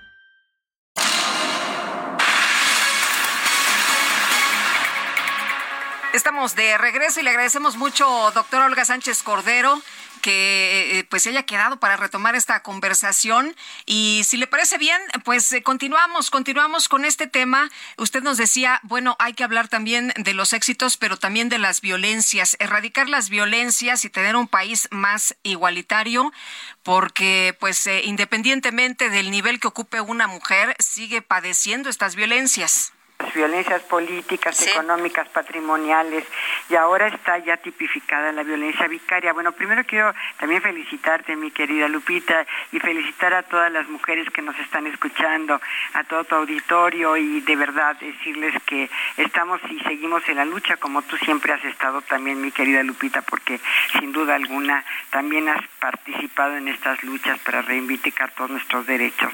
Muchas, muchas gracias. Gracias, doctora. Mira, en la violencia vicaria, este es un tipo de violencia que no está tipificado en América Latina. México es el primero que lo acaba de tipificar el día de ayer. Y ya se tipificó en España. Fue un tema eh, de una mujer española. Esta mujer española eh, se separó, se divorció. El eh, marido, el ex marido, empezó a eh, digamos, tener estas eh, visitas a la niña, visitas que estaban reguladas. Ella les dijo a las autoridades españolas, estas visitas tienen que ser supervisadas porque el padre es sumamente violento.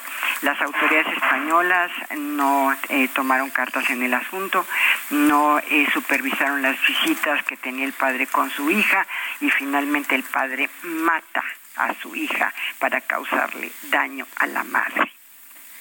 Híjole, qué, qué terrible. sí, es un terrible caso que, pues, que, hemos que hemos reportado que hemos reportado aquí.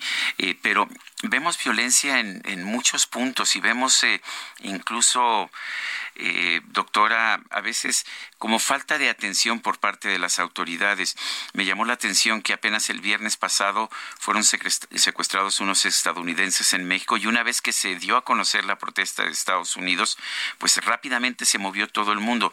En cambio, pues había un caso allá en, en Guadalajara, en Jalisco, de una chica conductora de Uber, Sofía, eh, que desapareció y durante 15 días no les daban ni siquiera acceso a los videos del C5 para que pudieran localizar a esta, a esta chica. No había absolutamente ninguna atención. ¿Por qué? Es eh, inaceptable, es reprobable.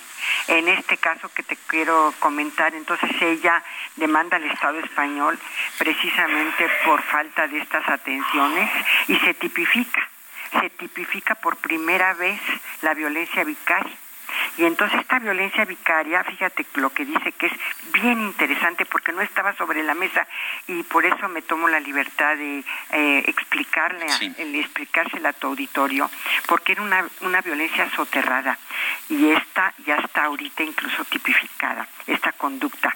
Fíjate, es toda acción u omisión intencional de todo tipo de violencia ejercida sobre terceras personas principalmente las hijas e hijos, con el objeto de causar daño a la mujer. Historias que conocemos muy bien aquí en México, doctora. Muchas historias. Nosotros recibimos a muchos colectivos de esta violencia vicaria. Fíjate, y esta persona agresora, por ejemplo, tuvo o haya tenido un vínculo de concubinato, de relación de hecho matrimonial con esta mujer. Entonces, ¿qué hacen? Pues lo que hace es va más allá de la alineación parental. Ellos causan daño a terceras personas, violentan a terceras personas para hacer sufrir a la madre, a la mujer. Entonces es una violencia, si tú quieres llamarla un tipo de violencia indirecta, pero es una violencia ejercida. Ahí también hay un principio de interés superior de los menores, por ejemplo.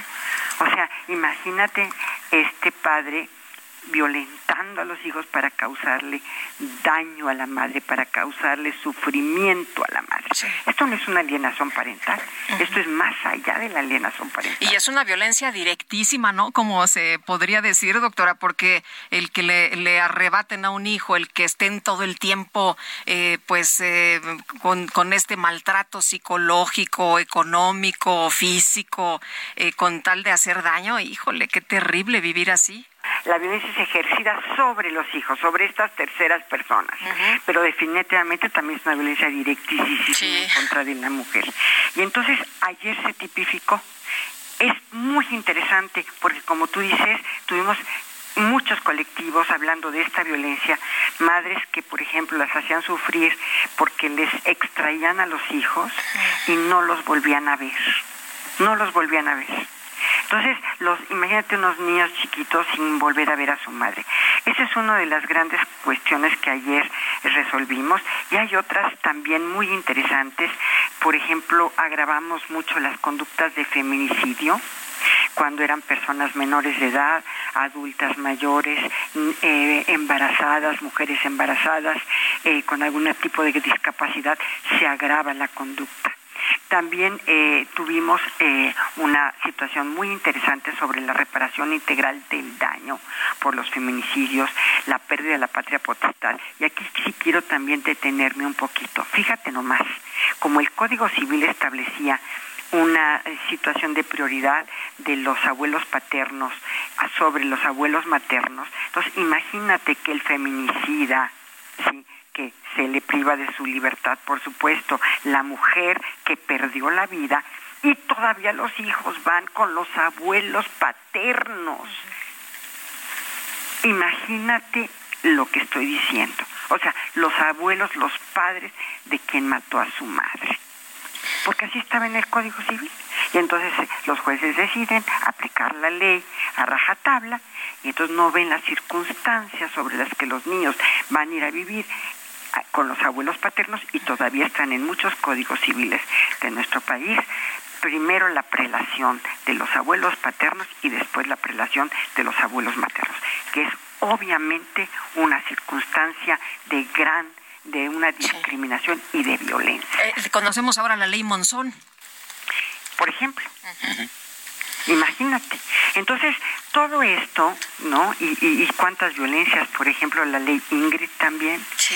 Cuántas violencias a través de los medios. La ley Malena del ácido, ¿no? Contra las mujeres. Con el ácido. Ayer también logramos que las comisiones de justicia se aprobara también estas lesiones y también en, y también en el pleno del Senado se logró aprobar las lesiones con ácido y con todas estas eh, que causan daños que no es eh, no es la conducta que quiere privar de la vida la, a la mujer pero sí es una conducta que le causa tal daño a la mujer que queda por ejemplo marcada por el resto de su vida eh, psicológicamente, físicamente, como es el caso de esta saxofonista. Saxofonista, sí, María Elena Ríos.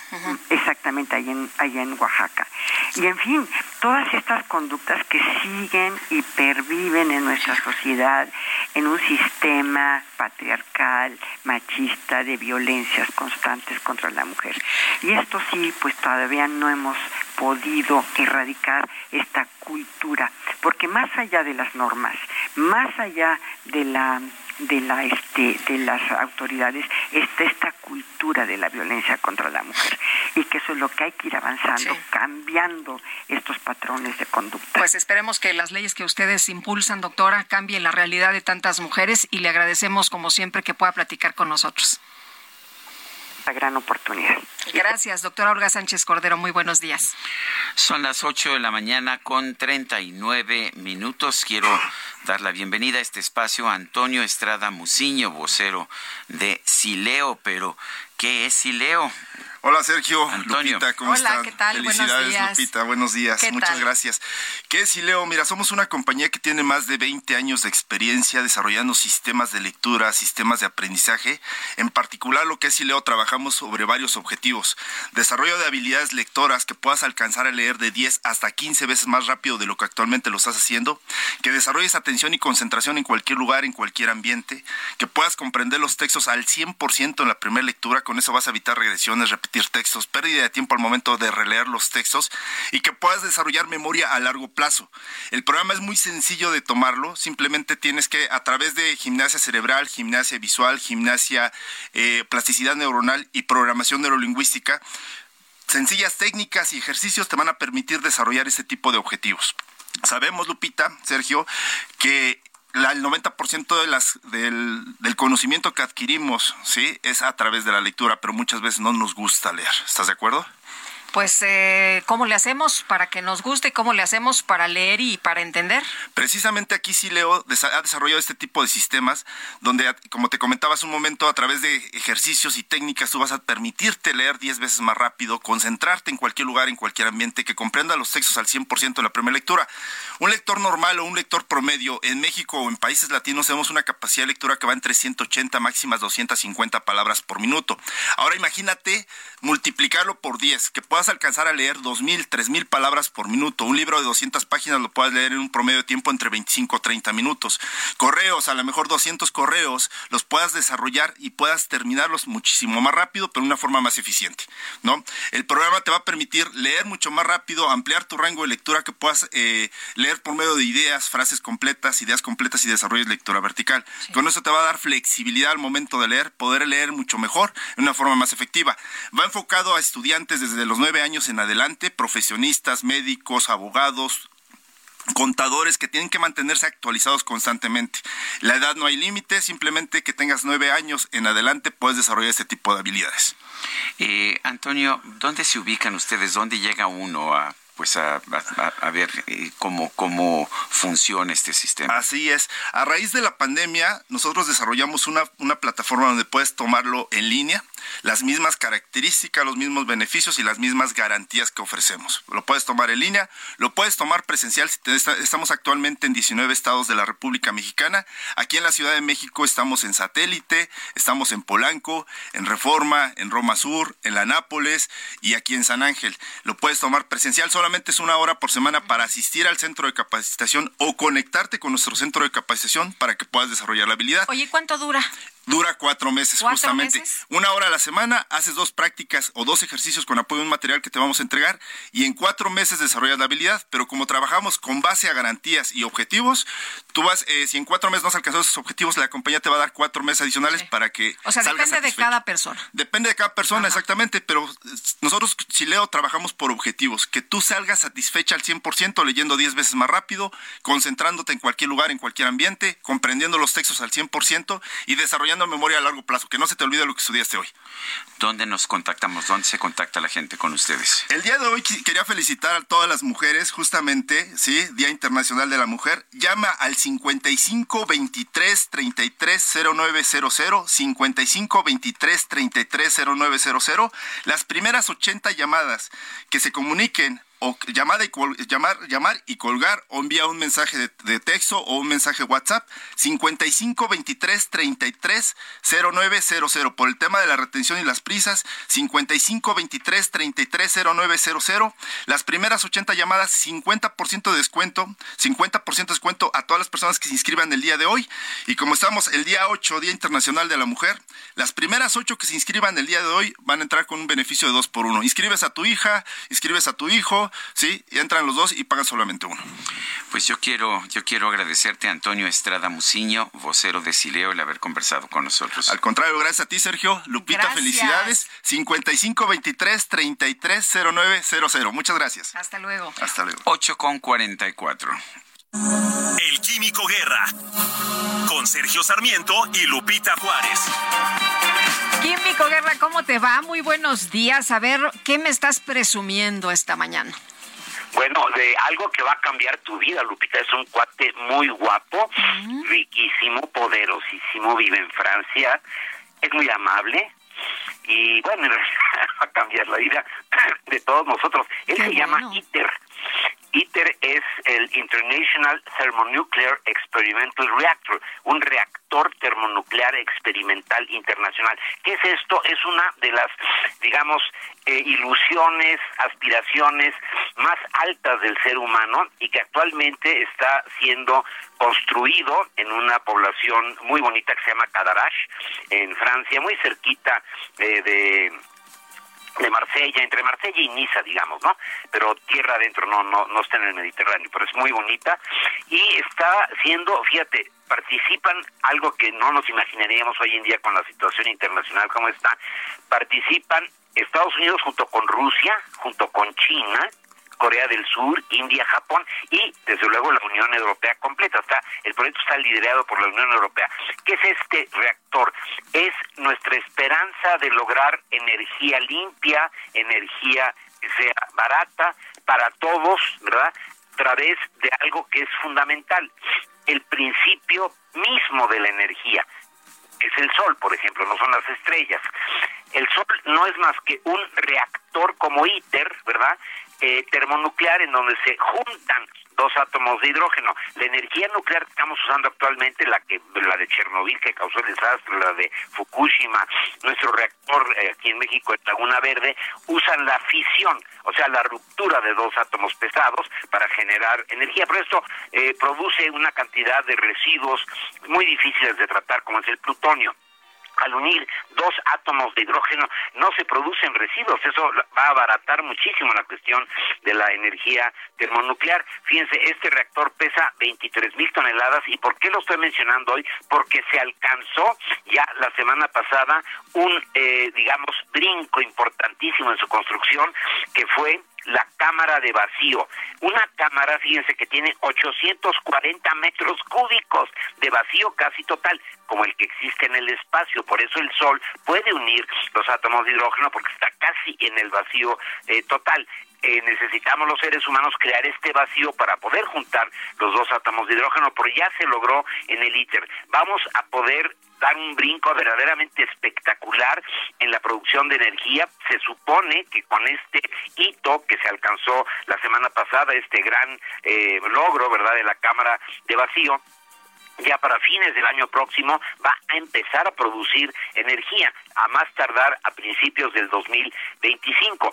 Lo cual quiere decir, fíjense lo siguiente, que para el 2050, donde las necesidades de energía del planeta van a duplicarse, porque muchísimos seres humanos que actualmente o están en la pobreza o están saliendo un poquito de ella, etcétera, que no son grandes usuarios de energía, al alcanzar una prosperidad mayor, que esperemos lograrlo, eh, se va a requerir mucha más energía. Y esta es una forma de hacerlo hacia el futuro el hidrógeno, como le he comentado con ustedes ya varias veces, como combustible, en una celda de combustible también que pueda eh, impulsar un vehículo eléctrico, como hidrógeno mismo, al unirse dos hidrógenos va a producir una cantidad de energía limpia verdaderamente extraordinaria. Así que ITER, lo, más vale que lo conozcamos todos porque va a cambiar la vida de todos nosotros, le decía yo Lupita, aunque no lo creas, este joven te va a cambiar completamente tu vida, ¿verdad, Lupita?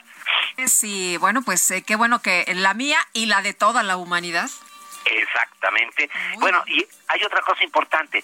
Aquí hay un ejemplo de cómo cuando hay un propósito común positivo, se pueden unir posiciones muy diferentes. Están colaborando los Estados Unidos con Rusia y con China. ¿Verdad? con Corea del Sur, la India, Japón, la Unión Europea, etcétera, y eso es un ejemplo de cómo sí podemos avanzar los seres humanos. Pues sí. Químico Guerra, muchas gracias. Buenos días. Buenos días. Son las ocho con ocho minutos. Vamos con información del Heraldo Media Group. Luis Moya Moya, además de extorsionar, usurpaba funciones. Fue asesor del entonces asambleísta del Distrito Federal Salvador Abascal Carranza. Los temas, sobre todo que les, les la, la atención, eran los temas de corrupción. Antes de darme cuenta de que realmente él era un corrupto. Moya Moya llegó a la Asamblea Capitalina por recomendaciones que le hicieron a Salvador Abascal Carranza, quien entonces presidía la Comisión de Hacienda y lo contrató como uno de sus asesores. Sin embargo, en agosto de 2003, este se ostentaba como el secretario particular del asambleísta para introducirse engañosamente en las dependencias de los gobiernos federal y local para obtener información y luego presentar denuncias de supuestas irregularidades administrativas, como adquisiciones de equipos de oficina y flotillas de vehículos con sobreprecio. Entonces hice una carta que circulé en todos, eh, todas las secretarías eh, diciendo que no podía eh, actuar en mi nombre porque no le había dado ningún nombramiento, que actuaba por cuenta propia. Entonces, y que había cesado sus funciones conmigo. Lo acusó de abuso de confianza, ya que entre otras ilegalidades, Moya Moya presentó una denuncia por supuestas irregularidades cometidas en la Secretaría de República Federal y lo despidió.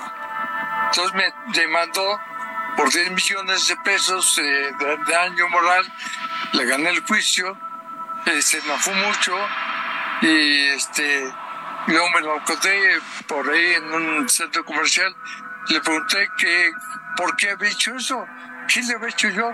Dijo, pues nada más a ver si pegaba. Era una, un cinema total, sí, mm, porque no tenía absolutamente ningún sustento. Salvador Abascal Carranza ya no volvió a saber nada de su ex colaborador hasta que se enteró de la denuncia que presentó el Heraldo de México en contra de José Luis Moya Moya por exigir a directivos del periódico una cuota mensual. No, es posible que siga ese sujeto haciendo daño como me lo quiso hacer a mí y como seguramente se los ha hecho mucho e, impunemente. Y ahora que es mucho más más grave el delito. Si usted ha sido víctima de este sujeto, denúncielo. Heraldo Media Group, Luis Pérez Curtado.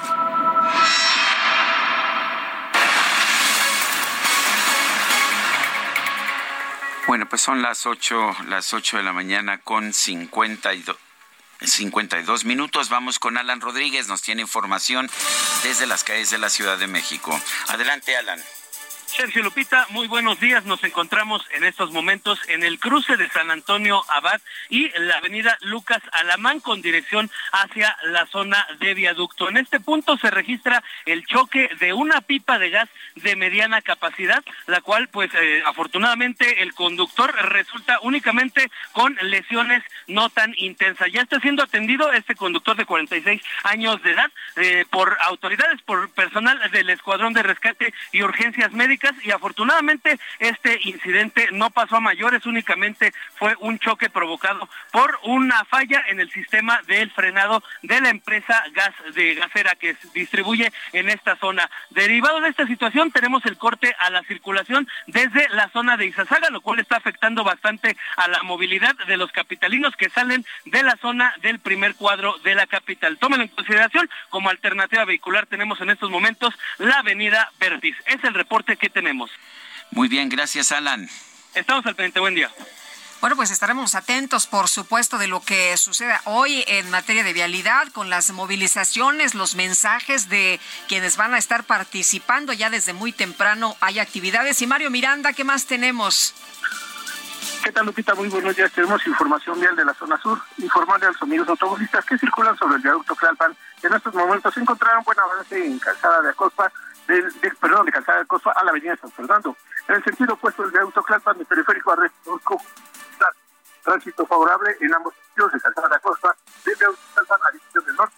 Calzada de, de calzada de Ah, ya no entendí nada, Mario Miranda. No sé si te puedas ubicar en otro punto. Mario, ¿nos escuchas? Bueno, vamos a tratar de retomar la comunicación para entender bien cómo está eh, la situación en el sur de la ciudad a esta hora de la mañana. Tenemos que hacer un corte, mi querido Sergio. Son las ocho con cincuenta y cuatro. Nuestro número de WhatsApp 55 20 10 96 47. Regresamos querer como nadie te ha sabido querer. Hoy vas a mirar para adelante, que para atrás ya te dolió bastante. Una mujer valiente, una mujer sonriente, mira cómo pasa. Hoy nació la mujer perfecta que esperaban a rotos sin pudores. La regla marcada, hoy ha calzado tacones para hacer sonar sus pasos. Hoy sabe que su vida nunca más será un fracaso. Hoy vas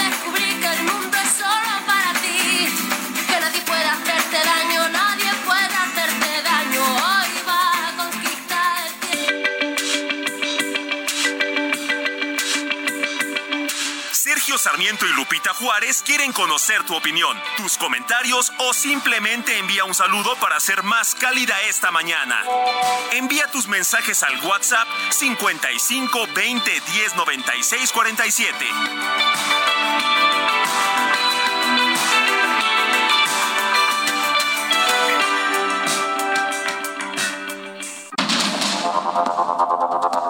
Continuamos con Sergio Sarmiento y Lupita Juárez por el Heraldo Radio.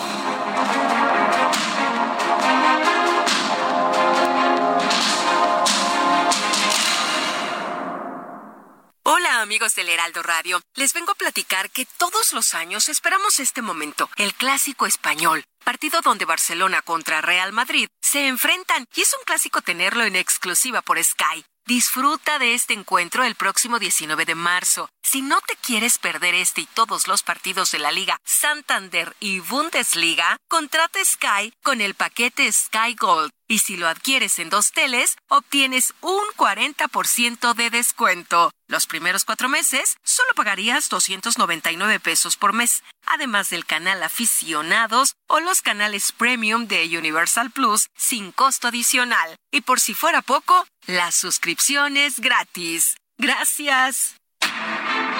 Madalena Casaluna vivió entre 1544 y 1590. Fue una compositora, intérprete de violín y cantante italiana del Renacimiento, y la primera mujer en la historia en plasmar su música impresa. Se especializó en madrigales, un tipo de música vocal compuesto para cinco o seis voces. En la publicación de su primera obra, Madalena Casaluna dejó un mensaje claro que decía, deseo mostrar al mundo tanto como pueda en esta profesión musical la errónea vanidad de que solo los hombres poseen los dones del arte y el intelecto y de que estos dones nunca son dados a las mujeres. Fuerte, audaz e histórica. Día Internacional de la Mujer. Heraldo Media Group.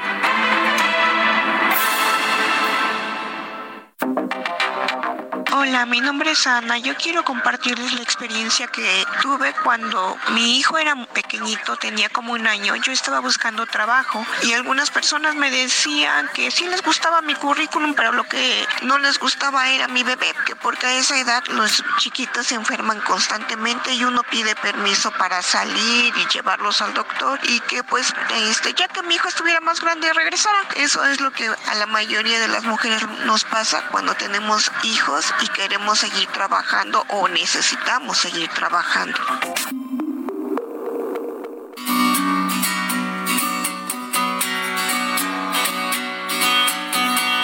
Que tiemble el Estado, los cielos, las calles, que tiemblen los jueces y los judiciales. Hoy a las mujeres nos quitan la calma, nos sembraron miedo, nos crecieron alas. A cada minuto de cada semana nos roban amigas, nos matan hermanas, destrozan sus cuerpos, los desaparecen. No olvides sus nombres, por favor, señor presidente. Por todas las compas Esto se llama Canción sin Miedo, interpreta Vivir Quintana y es una canción exigencia. Escuchemos. Cantamos sin miedo, pedimos justicia, gritamos por cada desaparecida. Que resuene fuerte, nos queremos vivas, que caiga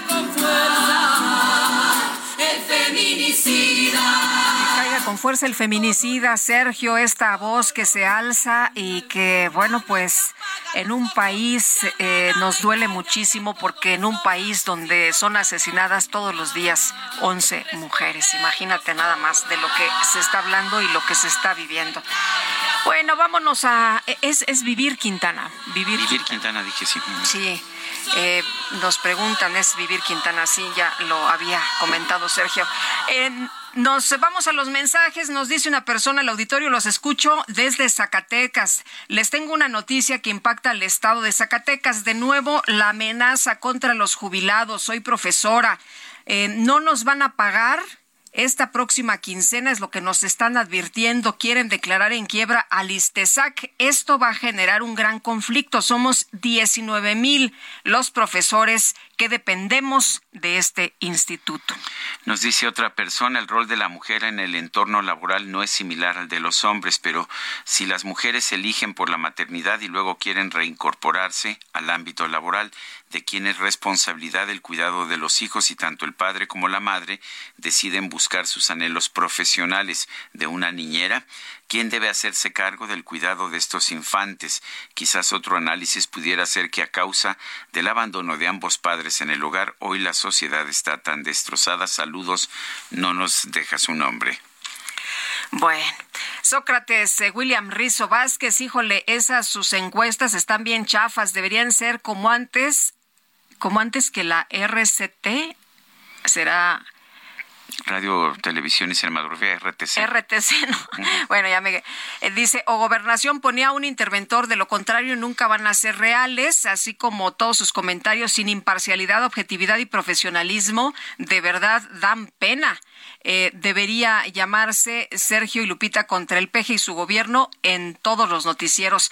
Bueno, pues ni Sergio ni yo estamos en contra del presidente Andrés Manuel López Obrador. Hablamos del trabajo que hace, no de su persona, no es en contra de él. Y sí hay una oficina eh, de RTC. Radio, Televisión y eh, Cinematografía. Sí, sí, sí. Y bueno, pues sí hay quien nos esté monitoreando desde el gobierno. Saludos a Rodolfo González, por cierto.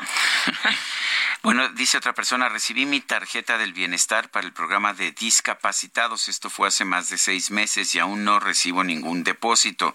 Hablé al Banco del Bienestar con un ejecutivo y me dijo que es asunto que atañe al programa correspondiente de la Secretaría del Bienestar. Podrían canalizar mi caso al área correspondiente. De antemano les agradezco su tiempo y atención.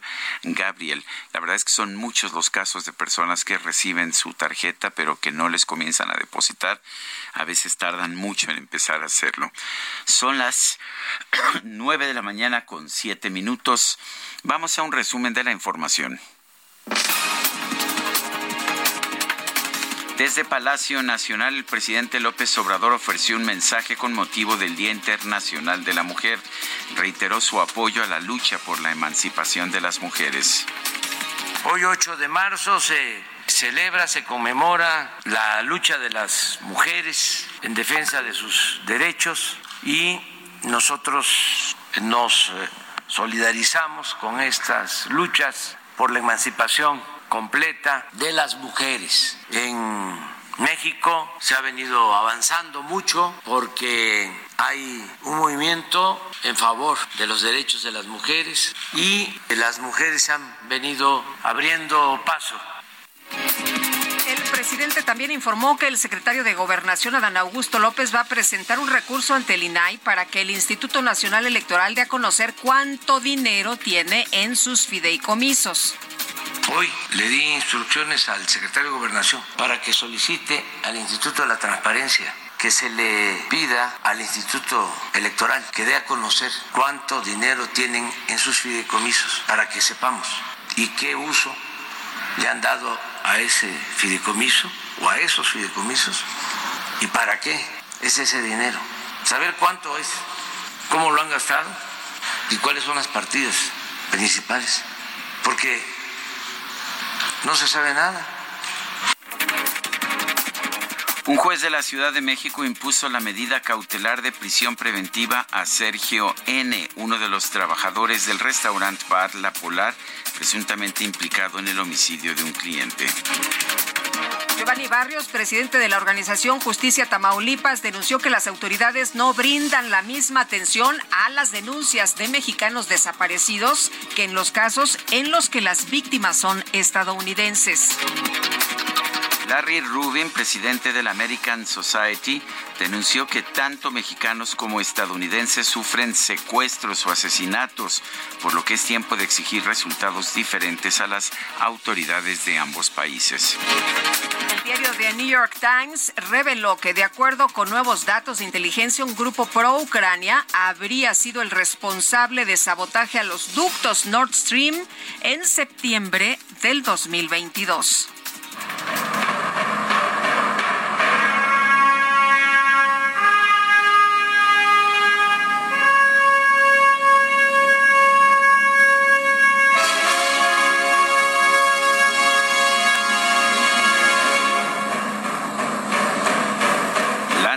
Confirmó que en noviembre de 2024 va a llevar a cabo el lanzamiento de la misión espacial Artemis 2, con la cual se busca llevar humanos a la Luna por primera vez desde 1972.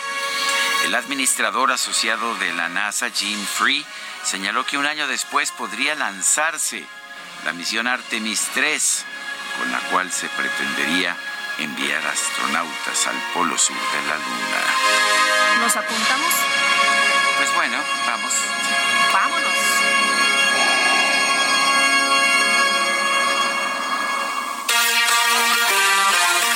Let's go, girls. I'm going out tonight. I'm feeling alright. Oh, oh, got totally crazy. ¿La ves? ¿La ves, Guadalupe? Ahí la veo, ahí la... estacionense bien. Sí, sí, sí, sí. No, ese lugar es del DJ Kike, ahí no, por favor, Julio, un poquito más para acá. Ah, muy bien. Perfecto, perfecto. Acomódese, acomódese. Oríllese a la orilla. ¿Cómo estás, mi querido Sergio Lupita? Muy buenos Hola. días, qué gusto Ah, ¿ya te saludarles. bajaste de la micro tan rápido? Así es, ya venían prácticamente en el escalón. En el De, palo- ya de venían en el palomita.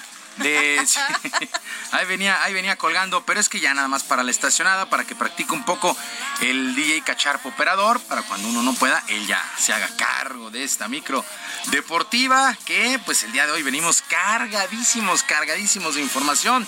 Así es que nos vamos rapidísimo. El Chelsea, el Chelsea desató la locura en el estadio de Stamford Bridge al darle la vuelta al marcador global y clasificarse a los cuartos de final de la Champions League, eliminando al Borussia Dortmund. El duelo de vuelta, al duelo de vuelta, el conjunto alemán llegó con ventaja de 1 por 0, pero las anotaciones de Raheem Sterling al 43 y de Kai Havertz de penalti al 53 dieron rumbo al juego 2 por 0 y el marcador global 2 por 1, marcador final. Así es que avanza el Chelsea, se veía muy complicado, pero le dio la vuelta. El que no tuvo problemas fue el Benfica, 5 por 1 sobre el Brujas, 7 a 1 el marcador global. Esto estaba escrito desde antes. Y para el día de hoy, con ventaja de 1 por 0, el Bayern estará enfrentando al PSG en lo que promete ser un gran juego. Vamos a ver si el Paris Saint Germain, en verdad, este equipo se ha armado para la Champions, no para la Liga, para la Champions, pero ha quedado, a deber, ha quedado lejísimos. A ver si no quedan eliminados en los octavos de final. También con ventaja de 1 por 0 el Milán estará enfrentando al Tottenham. Ambos juegos arrancan a las 14 horas tiempo de la Ciudad de México. Me parece que este del Bayern PSG no hay que perdérselo por nada del mundo. Mientras tanto también arrancó la Conca Champions, o siguió la Conca Champions con duelos de ida de los octavos de final y el día de ayer el, los Tigres de la U de Nuevo León, los Tigres de la U de Nuevo León empataron sin goles ante el Orlando en el propio estadio universitario. No pudo el conjunto mexicano ante el Orlando. El duelo de vuelta será allá en los Estados Unidos. Para el día de hoy, dos equipos mexicanos más entran en actividad. A las 5 de la tarde, los Esmeraldas de León contra el Tauro de Panamá mientras que los rojinegros del Atlas estarán enfrentando al Olimpia de Honduras a las 7, 5 y 7, León y Atlas respectivamente en esta actividad del de, eh, torneo de campeones y subcampeones de la CONCACAF, la famosa CONCA Champions. Y en lo que corresponde al balompié local, el equipo de Cruz Azul sigue adaptándose a su nuevo entrenador Ricardo El Tuca Ferretti. Previo al compromiso del próximo sábado, donde enfrentarán a los Pumas, el veterano portero de los Celestes, José de Jesús Corona, analiza su futuro. Asegura que todavía le queda algo a su carrera, por ahí de un año, y si la directiva no dispone otra cosa, colgará los guantes con su actual equipo. Ya lo analizaría. Creo que eso, primeramente, lo que quería estar seguro y seguro y tranquilo es mi tema físico y ahí tomar la decisión de, continuar jugando. Sé que mi, mi, ilusión es mantenerme en el club. Obviamente me gustaría retirarme aquí en la institución, esta institución que siempre me ha respaldado en todo momento y la cual estoy muy agradecido. Sin lugar a dudas, uno de los mejores porteros en el balompié nacional, José Jesús Corona. En Chivas, luego de su lesión que lo alejó de las canchas desde la jornada 2, el atacante Alexis Vega regresó a los entrenamientos ya como parte de su recuperación. Alexis Vega se lastimó los meniscos de la rodilla derecha, tuvo que ser operado y se calculó un tiempo de recuperación entre seis y ocho semanas, pero el retorno parece estar muy cerca, probablemente en el Clásico Nacional contra el América el próximo 18 de marzo. Pues así las cosas con las Chivas que están jugando bien, son el tercer lugar de la tabla general están, pues sí, callando bocas. Muchos creíamos que no iba a levantar, pero las Chivas están dando un muy buen torneo. En otras cosas, fue presentada de manera oficial la edición 40 del Maratón Internacional de la Ciudad de México, que tendrá salida en Ciudad Universitaria y meta en el Zócalo Capitalino el próximo 27 de agosto, recorriendo las principales calles. Antonio Lozano, titular de la Federación Mexicana de Asociaciones de Atletismo, entregó el aval y Javier Hidalgo, titular del Instituto del Deporte en la CDMX, informó que van 8.500 inscritos de los 30.000 que se esperan y confía en que 20 mil corredores alcanzarán a cruzar la meta. Escuchamos a Javier Hidalgo, titular del Instituto del Deporte Local. Este maratón que empezó en 1983 era un topaz lo que se ganaban y era y lo corrieron 7.500 corredores en aquel entonces, mucho, y además una ruta, era otra ruta completamente. Entonces, sí vale la pena, además de que tenemos eh, testimonios vivos, hay corredores que lo han hecho y que nos van a poder platicar pues toda la historia de lo que ha significado estos 40 años. 40 años ya del maratón de la Ciudad de México. Hubo una época en donde estuvo muy abandonado, pero afortunadamente ya los patrocinadores han regresado y se ha convertido en verdad, en verdad, en un muy buen maratón de élite y a ver si 20 mil, 20 mil corredores logran cruzar la meta.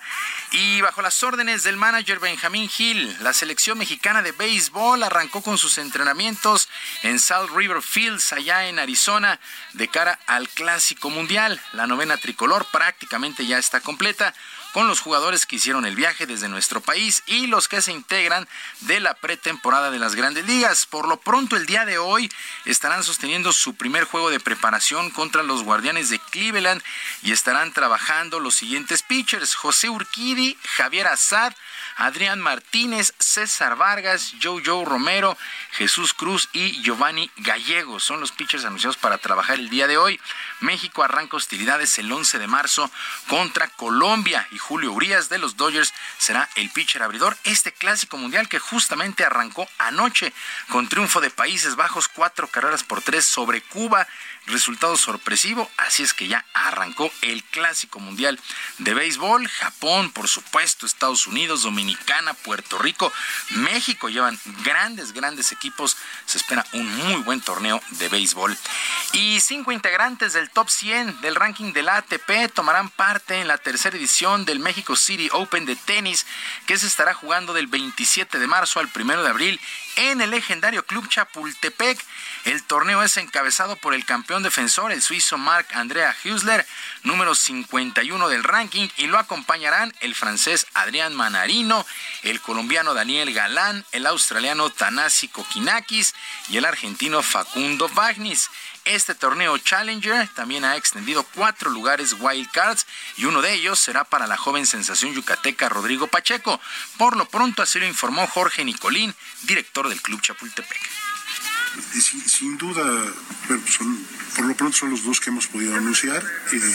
Estamos, eh, debido a que es la segunda semana de Miami, tenemos que reservarnos los, los, los, los wildcards para, para algunos jugadores que pudieran resultar muy atractivos para el público también, ¿no?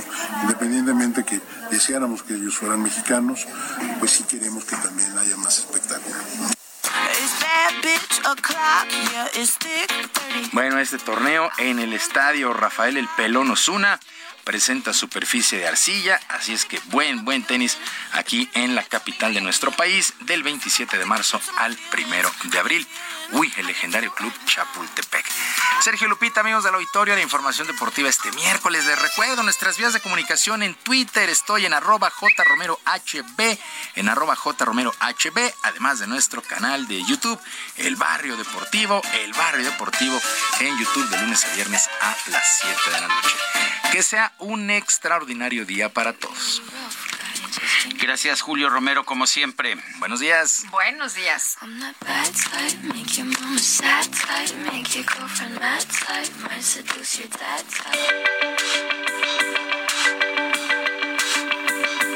Para Lupita Juárez, tu opinión es importante. Síguela en arroba Lupita Juárez H.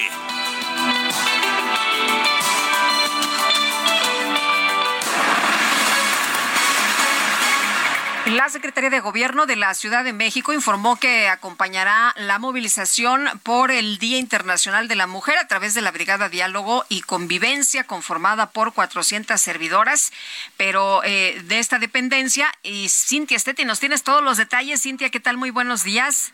Muy buenos días a ustedes y al auditorio. Pues la Secretaría de Gobierno de la Ciudad de México informó que acompañará las movilizaciones por el Día Internacional de la Mujer a través de la Brigada de Diálogo y Convivencia conformada por 400 servidoras públicas de esta dependencia, así como de la Secretaría de Mujeres y de la instancia ejecutora del Sistema Integral de Derechos Humanos, esto en coordinación con la Comisión de Derechos Humanos de la Ciudad de México.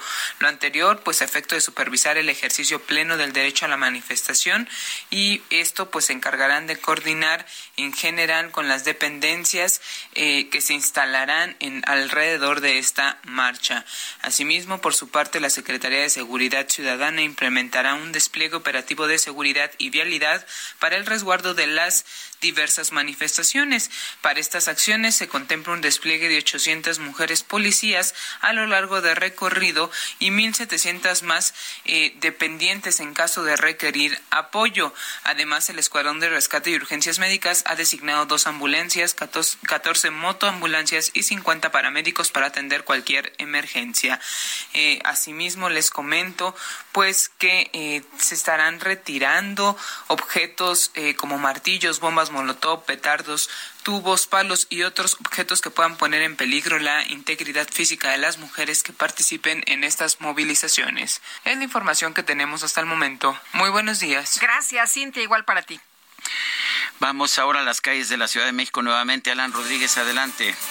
Sergio Lupita, muy buenos días. Nos encontramos en la Plaza Tlaxcoaque, muy cerca del corazón de la Ciudad de México, esto en la alcaldía de Cuauhtémoc, en donde en estos momentos personal de la Policía Bancaria Industrial, específicamente mujeres de esta rama de la Policía Capitalina, se encuentran recibiendo la última capacitación previo a su participación para brindar acompañamiento y seguridad a las movilizaciones y las manifestaciones por este 8 de marzo, Día Internacional de la Mujer. Asimismo, todas ellas van a estar muy bien preparadas, pero también van a eh, recibir un desayuno uno como parte de la celebración por ser mujeres y en este día tan especial para todas ellas. Son aproximadamente 400 elementos, las cuales van a estar brindando sus servicios y su acompañamiento a estas manifestaciones en la zona del primer cuadro de la capital. Por lo pronto, Sergio Lupita, es el reporte que tenemos. Alan Rodríguez, muchas gracias por esta información. Estamos al pendiente. Muy buen día. Javier Ruiz, ¿dónde andas? Cuéntanos, buenos días. Hola Lupita, Sergio, ¿qué tal? Excelente mañana. Nos encontramos en la avenida Juárez, Sergio Lupita, tenemos ya cortes a la circulación, justamente llegando a la calle de López. Y es que pues justamente frente a la monumenta hay un grupo de feministas quienes están exigiendo pues igualdad de género. Mencionar que por la noche madrugada pues eh, fueron blindados del Palacio de Bellas sin embargo, algo peculiar con lo que hoy amaneció, pues es que los rompeolas de dos horas, a, de dos metros de altura, pues prácticamente están totalmente pues eh, dibujados. Las situaciones en las que pues desafortunadamente madres se encuentran con, eh, con los hechos de buscar a sus familiares en algunas áreas menos apropiadas, son justamente del movimiento de mujeres rastreadoras que justamente pues recorren todo el país para encontrar a las víctimas de feminicidio. Es por ello que tenemos cerrado este punto. La avenida Juárez de la zona de reforma a López sí está abierto, únicamente es este pequeño tramo hacia el eje central Lázaro Cárdenas. El eje central de momento todavía presenta buen avance vehicular, sin embargo no hay que confiarnos. Cerca del mediodía se esperan diferentes eh, marchas, otra más a las 13 horas y por la tarde a las 4 la marcha principal que se va saliendo de las inmediaciones de la glorieta de las mujeres que luchan hacia el zócalo de la ciudad. De momento, Lupita Sergio, es el reporte que tenemos. Muy bien, gracias Javier. Son las 9 de la mañana con 24 minutos. Vamos a una pausa y regresamos. Hoy a las mujeres nos quitan la calma, nos sembraron miedo, nos crecieron alas. A cada minuto de cada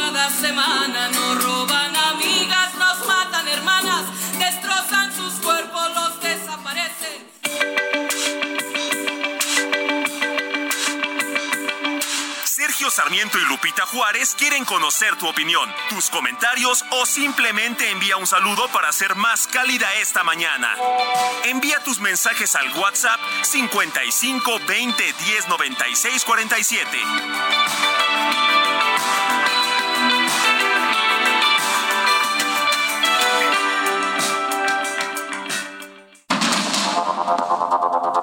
Continuamos con Sergio Sarmiento y Lupita Juárez por el Heraldo Radio.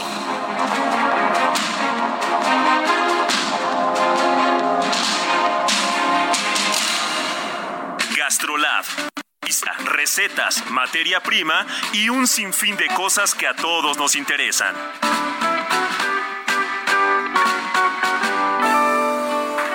Amigos del Heraldo Radio, soy el chef Israel Arechiga de Gastrolab y hoy traigo una receta que estoy seguro que van a disfrutar mucho porque puede funcionar para guarnecer un buen cordero que es espectacular. Bien puede ser una pechuguita de pollo, un poco de carne o un poco de pescado. Y estoy hablando del hummus. Los ingredientes con los que vamos a arrancar son dos tazas de garbanzos cocidos, que aquí para que vean funciona mucho mejor si es de frasco o de lata, que también si quieren comprar garbanzo, remojarlo una noche anterior y posteriormente cocinarlo también puede funcionar, pero a veces la corteza del garbanzo puede ser demasiado grande o demasiado gruesa y no queda tan elegante. También vamos a requerir un poquito de jugo de limón. Si llegamos a encontrar limón amarillo, mucho mejor. Y si no, limón verde sin semilla, que es un poquito más dulce y será más amable con esta preparación. Tres cuartas partes de una taza de tahini, dos dientes de ajo, que si lo podemos tener cocido o previamente hervido, será mejor y tendrá un sabor más fino. Un poquito de aceite de oliva extra virgen, paprika o pimentón al gusto. Y ahora sí, hay que ir a gastrolabweb.com y la receta nos quedará impecable.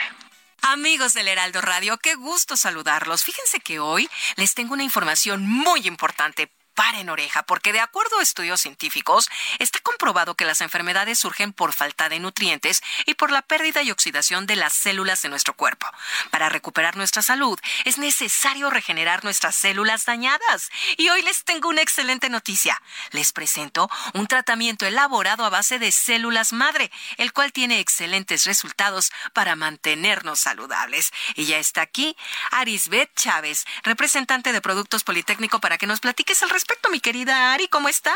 Qué gusto saludarte, Te veo bien, guapa. Porque nos estamos tomando las Qué células bonita madre, piel. ¿verdad? A ver, platícanos. Esto es una verdadera joya que tenemos en nuestro país. Fíjate que este tratamiento que les traigo el día de hoy está elaborado a base de células madre y funcionan como un regenerador celular. Este fue investigado y aprobado por científicos reconocidos a nivel mundial este tratamiento verdaderamente te ayuda a regenerar el funcionamiento de todos nuestros órganos y los resultados para recuperar tu salud, tener huesos más fuertes y saludables y sobre todo pues lucir una piel joven y radiante. ¿Has escuchado la frase tú eres lo que comes? Eh, Por supuesto. Si estás bien por dentro sí. y están nutridas a nivel celular, pues por fuera, claro que se va a notar en tu cabello, se va a notar en tu piel, en tus Y en tu uñas. salud. En tu salud, definitivamente. Las células madre actualmente se utilizan para tratar más de 80 enfermedades. Nosotros tenemos excelentes resultados con este tratamiento de células madre en diabetes, lupus, cáncer, tumores, Parkinson, Alzheimer, artritis reumatoide, ansiedad, depresión y estrés, porque van directamente a tu cerebro. Claro. Puedes tener un desorden químico y no necesariamente es tristeza, sino algo le hace falta a tu cuerpo. sí. Entonces, este tratamiento funciona de maravilla. Sí. Las células madre te van a ayudar a mejorar tu sistema circulatorio, a frenar la propagación de células cancerígenas, a mejorar tu función renal y hepática y el funcionamiento del sistema nervioso central. Este tratamiento, cada cápsula es riquísima en antioxidantes. ¿Cómo andamos buscando los antioxidantes? eh? Y además Siempre. los tomas por separado. Sí. Esta cápsula te contiene la cantidad de antioxidantes necesaria y te va a dotar una gran cantidad de nutrientes a todo tu cuerpo. Ari, ¿con solo tomar una cápsula al día mejora nuestra salud? O digo, porque si es así, ¿a dónde llamo en este momento para pedir el tratamiento? Muchos de los propósitos, yo creo que de, de año nuevo es mejorar nuestra salud. Sí. Y hoy te traigo una promoción de esas que son fantásticas y que no pueden dejar pasar.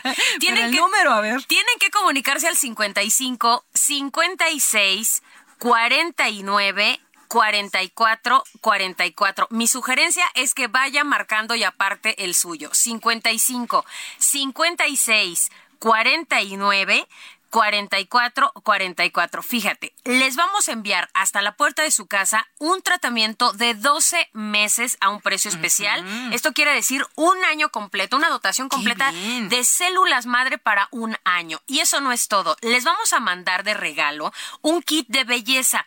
Incluye crema, jabón y mascarilla. Pero déjame platicarte que este tratamiento está elaborado, además de células madre, trae colágeno, ácido hialurónico, elastina.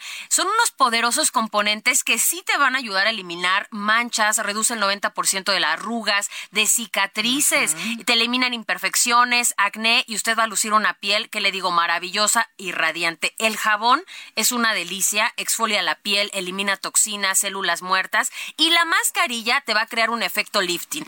Si esto no es suficiente, también les voy a enviar un regalo, un masajeador que elimina dolor, estrés, tiene diferentes intensidades de masaje, luz infrarroja y además una bocina Bluetooth. Y si marca ahorita al teléfono 55 56 49 44 44, te voy a dar un 2 por 1 en los regalos. ¿Qué tal? O sea, doble paquete. Doble paquete Para solamente van a pagar uno, ¿sí? Vienen dos años de células más doble de los regalos, por eso tienen que aprovechar y marcar ya. El teléfono, Sí. 55 56 49 44 44. Ya me lo aprendí. Reciba dos tratamientos al precio de uno. Llame en este momento. Muchas gracias, Ari. Gracias. Regresamos aquí al Heraldo Radio. Ni en mi sueño, ni mi madrugada. Ya no mandas, ya no mandas tú.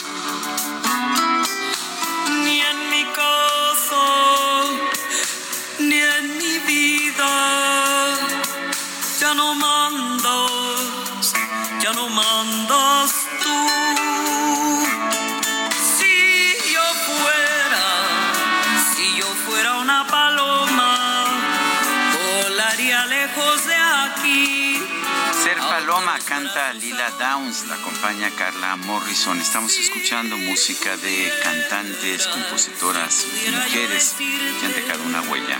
Lo que tú eres para mí es que yo volví a vivir. Bueno, seguimos con la información, la diputada federal por el PT Lilia Aguilar presentó el documental Matilde, una historia de muerte y omisión, y también eh, pues una iniciativa pero vamos a platicar con ella precisamente de estos dos temas. Lilia, gracias por tomar nuestra llamada. ¿Qué tal? Muy buenos días. Muy buenos días, eh, Lupita Sergio, con el gusto de saludarlos y muchísimas gracias por este espacio para hablar justo no solamente de la historia de Matilde, mi señora madre, sino de la iniciativa que busca evitar que se siga omitiendo la búsqueda de mujeres en este país. Eh, Lilia, cuando escuché eh, lo que te dijo el gobernador en ese entonces eh, sobre tu mamá cuando la estaban buscando, mm, la verdad no, no di crédito, tuve que escuchar dos veces, tuve que leer dos veces lo que te dijo, que pues estaba tu papá grande, que tu madre era joven y que seguro andaba con el novio. Así es, que está tomando una eh, piña colada en alguna playa con su novio, porque mi papá ya estaba grande. es correcto. ¿Qué, fue lo que, ¿qué, fue lo que pasó en este caso? Y platícanos de este documental. Eh, mira, mi, mi madre desaparece el 5 de abril del 2017. Eh, desde que desapareció, desgraciadamente, el sistema de búsqueda de mujeres en este país eh, casi siempre las trata de meter en un tema de violencia doméstica y trata de asumir que las mujeres se van por su propio pie. A mi madre no la buscaron, nunca reconocieron que había sido un secuestro. Eh, y al más alto nivel el exgobernador Javier Corral eh, se negó a buscarlo, a buscarla, porque asumía este absurdo que conocemos que el 90% casi de las mujeres vive, que es que no las buscan porque asumen que se fueron con el novio o que se fueron en este caso eh, lo que él insistía es que mi madre se había ido con su amante. Eh, entonces no la buscan la investigación la hacemos la hacemos la familia eh, nosotros buscamos los videos, buscamos un poco hacia dónde se fue el vehículo que se la lleva, porque quien se secuestra a mi madre es un conocido de ella que ella crió como su hijo, que era hijo de su mejor amigo, eh, y por 19 días y con el apoyo de la ciudadanía, desgraciadamente, em, eh, buscamos a mi madre y la terminamos encontrando muerta y torturada en, pues en un hoyo a un lado de, un río eh, y pues con evidentes señas de tortura. Eh, ya después de eso, eh, el gobernador y el fiscal de Chihuahua, para cubrir que no la habían buscado, trataron de generar esta historia de, de el crimen pasional y nos revictimizaron en en el en los juzgados de Chihuahua, donde no aceptaron nunca el secuestro y donde constantemente nos amenazaron para que dejáramos, como decía el gobernador y su comandante, de hacer pedo. Lilia, estás impulsando una iniciativa para castigar a los funcionarios que por omisión dejen impunes los feminicidios. Aquí la pregunta es, la mayoría de los feminicidios quedan impunes. Eh, ¿Qué significaría la aplicación de esta legislación? La aplicación de esta legislación significaría que eh, ministerios públicos y primeros respondientes, que es eh, específicamente donde tenemos el mayor número de omisiones, eh, puedan ser investigados por una denuncia expresa, y eso hay que decirlo acá, no puede ser de oficio, por una denuncia expresa, podrían ser castigados como corresponsables de feminicidio, pero Sergio es muy importante decir, o en el caso de desaparición, por desaparición, porque el, problema es que muchos eh, de los feminicidios que asumimos por el tiempo que ya han sucedido, eh, desgraciadamente se quedan solamente en esas mujeres que no son localizadas. Entonces, eh, lo que nosotros estamos buscando es a través de esta acción afirmativa que se hagan protocolos específicos de búsqueda de mujeres que no tengan que esperar las 72 horas iniciales, sino que se hagan con perspectiva de género y sobre todo, muy importante, que se hagan. Porque desgraciadamente eh, las fiscalías eh, no buscan a las mujeres y las dejan solamente en denuncias de violencia doméstica. Eh, Lilia, eh, los funcionarios, muchos de ellos desde el primer contacto son insensibles, no toman en serio a las personas que van a denunciar, mucho menos las investigaciones y las familias como la tuya terminan siendo los investigadores, terminan siendo las personas que pues eh, dan con, con eh, el, el, paradero o muchos de ellos siguen buscando toda la vida, ¿no?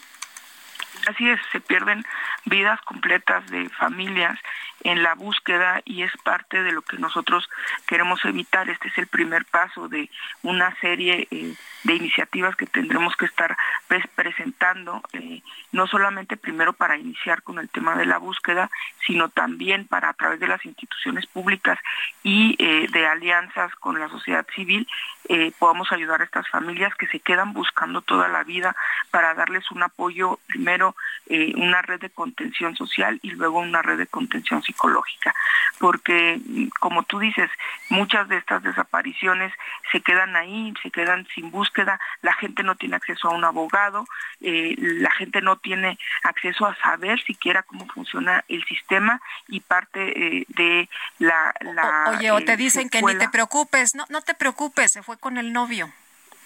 Claro, que es lo que nosotros lo que nosotros vivimos y tratan de cerrar los asuntos eh, este, para que para que acaben los los delitos o, los los dejan las fiscalías de la mujer que desgraciadamente yo digo que las fiscalías de la mujer que se crearon en este país para ayudar a las mujeres son una desgracia para las mujeres porque ahí se quedan solamente con procedimientos administrativos y de conciliación. Pero en concreto, ¿qué es lo que busca la reforma del artículo 225? Que nos busquen y que se la piensen dos veces antes de tirar los expedientes de las mujeres a la basura o de guardarlos en un cajón esperando que cause Estado su desaparición. Eh, ¿Por qué? Porque finalmente, mientras una mujer está desaparecida, el Ministerio Público, el primer respondiente, que no atienda, o el juez, el juez que no atienda una desaparición de mujeres, se volverá cómplice de este delito. ¿Ya, ¿Ya la presentaste? Esta iniciativa? Eh, eh, la, estamos presentando el día de mañana porque hoy es una sesión solemne, pero tenemos ya los acuerdos, estuvimos el día de anoche en lo que se llamó la llamada legislativa con legisladoras de todos los partidos. La iniciativa viene firmada por las eh, integrantes de la mesa de igualdad sustantiva de todos los partidos de la Cámara de Diputados, hemos hablado con ellas, tenemos el apoyo de ONU Mujeres para que entre dentro del paraguas de Spotlight, tenemos un año y medio eh, haciendo las gestiones para que esta iniciativa pueda pasar eh, alrededor de la conmemoración de este 8 de marzo y esperamos que a finales de este mes eh, esté dictaminada. Muy bien, pues te agradecemos mucho, Sergio y yo, que hayas platicado con nosotros esta mañana. Muy buenos días. Yo les agradezco el espacio, es muy importante para nosotros estos espacios en los medios porque lo que no se dice no existe. Gracias, Lilia. Hasta luego. Hasta luego. Lilia Aguilar, diputada federal por el Partido del Trabajo. Según datos de la Guardia Nacional, en el mundo digital, el en más del 90% de los casos de violencia digital de género eh, son, son actos de violencia que pudieron haberse evitado a través de medidas preventivas. Eh, de qué se trata, cómo pueden aplicarse, qué tipos de medidas preventivas. Vamos a conversar con la maestra Claudia Gisela Pliego Valderas, integrante de la Guardia Cibernética de la Dirección Científica de la Guardia Nacional. Maestra Pliego Valderas, gracias por tomar nuestra llamada. Eh, en primer lugar, ¿cuáles son los ejemplos de violencia digital? Al contrario, muchísimas gracias por la invitación. Muy buenos días, Sergio y Lupita. Buenos días, maestra. Es para mí un placer eh, precisamente estar el día de hoy con ustedes y bueno, como bien me, acaba de realizar la, pregunta respecto a cuáles son eh, principalmente los tipos, ya lo mencionó hace un momento que más del 90% de los casos de violencia digital de género que tenemos detectados. Aquí principalmente algunas formas de violencia digital, bueno, son el monitoreo, el acoso, la extorsión, la difamación, eh, amenaza, suplantación de identidad y principalmente pues lo que corresponde a la violencia eh, contra la intimidad sexual. Maestra, ¿qué es lo que se puede hacer? ¿Cómo se puede prevenir ahora que todo el mundo se maneja a través del pues eh, medio digital o de medios digitales? Ok, eh, eh, respecto a esto, nosotros contamos, eh, la Guardia Nacional tiene lo que es principalmente el canal que sería el 088, en la cual nosotros estaríamos recibiendo todos los reportes ciudadanos. Contamos también con algunas plataformas digitales como lo que son Facebook, en la cual el, es arroba guardia.nacional.mx a través de Twitter. eh, arroba gn-méxico-bajo eh, por medio de Instagram, arroba gn-méxico-bajo.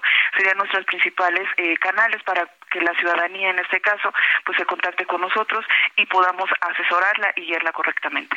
¿Cuáles son las medidas preventivas que pueden ayudar a evitar esta violencia digital de género? Principalmente lo que los invitamos eh, como Guardia Nacional es de que se fomente un ambiente de respeto y empatía al momento de interactuar en Internet. Como bien lo menciona, pues ahorita prácticamente todo el mundo ya es este o es muy elevado la parte digital. Se evita también el que se fomenten estereotipos y se promueve mucho la equidad de género en el entorno digital. Eh, principalmente una de las recomendaciones que damos como Guardia Nacional es que no se acepte usuarios desconocidos en redes sociales o en este caso en videojuegos que se configure la privacidad en nuestras redes sociales, diferentes eh, o las que utilicemos en este caso, bien sea el caso de Facebook, Twitter, eh, TikTok, no sé, la plataforma que utilicemos, para que únicamente personas que son de nuestra confianza pues tengan acceso a ello que se supervise regularmente los contenidos a los que se tienen acceso. Eh, aquí me enfoco un poquito al tema de los menores de edad, a fin de estar pendiente de posibles conductas de riesgo y pues principalmente que se fomente la comunicación y el sentido de confianza entre los integrantes pues de la familia. Eh, maestra, ¿qué se considera violencia digital?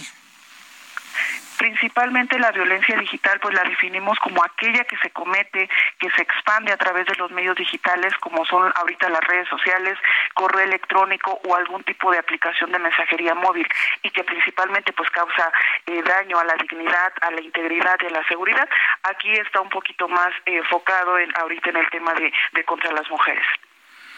Yo quiero agradecerle, maestra Claudia Gisela Pliego Valderas, integrante de la Guardia Cibernética de la Dirección Científica de la Guardia Nacional esta conversación.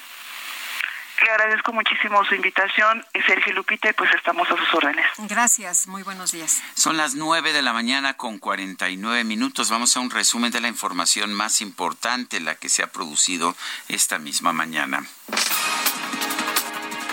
El presidente Andrés Manuel López Obrador informó que un grupo de congresistas estadounidenses va a visitar nuestro país el próximo 19 de marzo para conocer los proyectos del tren del Istmo y el corredor interoceánico.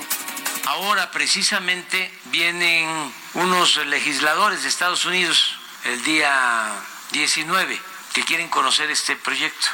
Es muy importante este proyecto porque toda la relación económica comercial con Estados Unidos la tenemos en el norte, hacia acá otro lado, López Obrador aseguró que la clasificación de homicidio de mujeres como feminicidios comenzó con su gobierno. Bueno, consideró que su estrategia para combatir este delito sí ha funcionado. El caso de la clasificación de homicidios que son feminicidios, en verdad comenzó con nosotros, porque antes se asesinaba a mujeres y eran homicidios. Empieza a hacerse la clasificación prácticamente al inicio de nuestro gobierno. Entonces tenemos una disminución desde que llegamos del 21, ¿verdad? Sí, 35.7. O sea, vamos avanzando. No es que quiera yo tener otros datos, pero el 14 de julio de 2012 de 2012, o sea, en el gobierno de Felipe Calderón, el Código Penal Federal estableció el delito de feminicidio en el artículo 325. Eh, seguramente no se dio cuenta el presidente porque pues estaría ocupado en otras cosas, pero desde el 2012 se tipificó el homicidio de mujeres como feminicidio. En el marco del Día Internacional de la Mujer, la senadora y ministra en retiro Olga Sánchez Cordero señaló en este espacio que en México aún no se ha erradicado la cultura de la violencia contra las mujeres todas estas conductas que siguen y perviven en nuestra sociedad, en un sistema patriarcal, machista, de violencias constantes contra la mujer. Y esto sí, pues todavía no hemos podido erradicar esta cultura, porque más allá de las normas, más allá de la de la este de las autoridades está esta cultura de la violencia contra la mujer. Y que eso es lo que hay que ir avanzando cambiando estos patrones Bueno, y en el marco del Día Internacional de la Mujer, la senadora y ministra en retiro, como ya eh, lo señalábamos, pues eh, habló, habló de las violencias en contra de las mujeres y de lo que falta por hacer. Y el Papa Francisco agradeció a las mujeres de todo el mundo su compromiso en la construcción de una sociedad más humana y su capacidad de captar la realidad con mirada creativa y corazón tierno. El secretario general de la ONU, Antonio Guterres, advirtió que es crucial prorrogar el acuerdo con Rusia para permitir la exportación de cereales ucranianos, la cual resulta vital para el suministro mundial de alimentos. Stoltenberg, el secretario general de la OTAN, advirtió que en los próximos días la ciudad ucraniana de Bakhmut podría caer en manos de las tropas rusas. La lagartija le dijo al lagartijo, la lagartija le dijo al lagartijo, oye lagartijo, vamos teniendo un hijo, oye lagartijo, vamos teniendo un hijo. Bueno, pues durante la apertura del nuevo centro acuático y las canchas de frontón en el complejo deportivo Cuculcán, el gobernador de Yucatán, Mauricio Vila, protagonizó una peculiar competencia de flexiones en el suelo, o sea, unas lagartijas, para ser más claro, contra el exclavadista olímpico Rommel Pacheco. Después de más de 50 repeticiones y para sorpresa de todos los presentes, el mandatario estatal se proclamó vencedor sobre el atleta olímpico.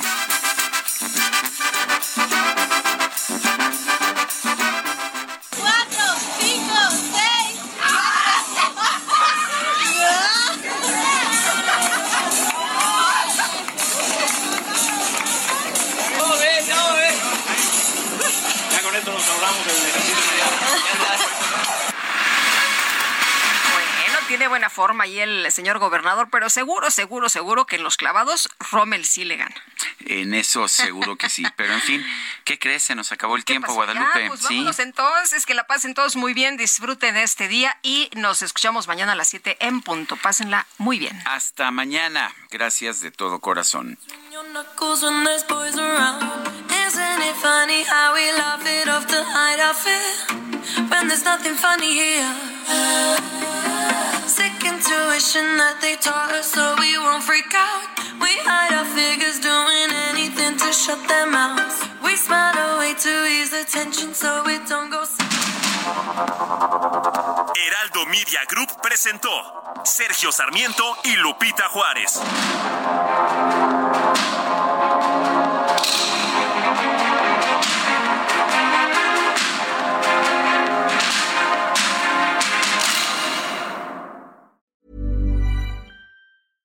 Want flexibility? Take yoga. Want flexibility with your health insurance? Check out United Healthcare Insurance Plans. Underwritten by Golden Rule Insurance Company, they offer flexible, budget friendly medical, dental, and vision coverage that may be right for you. More at uh1.com.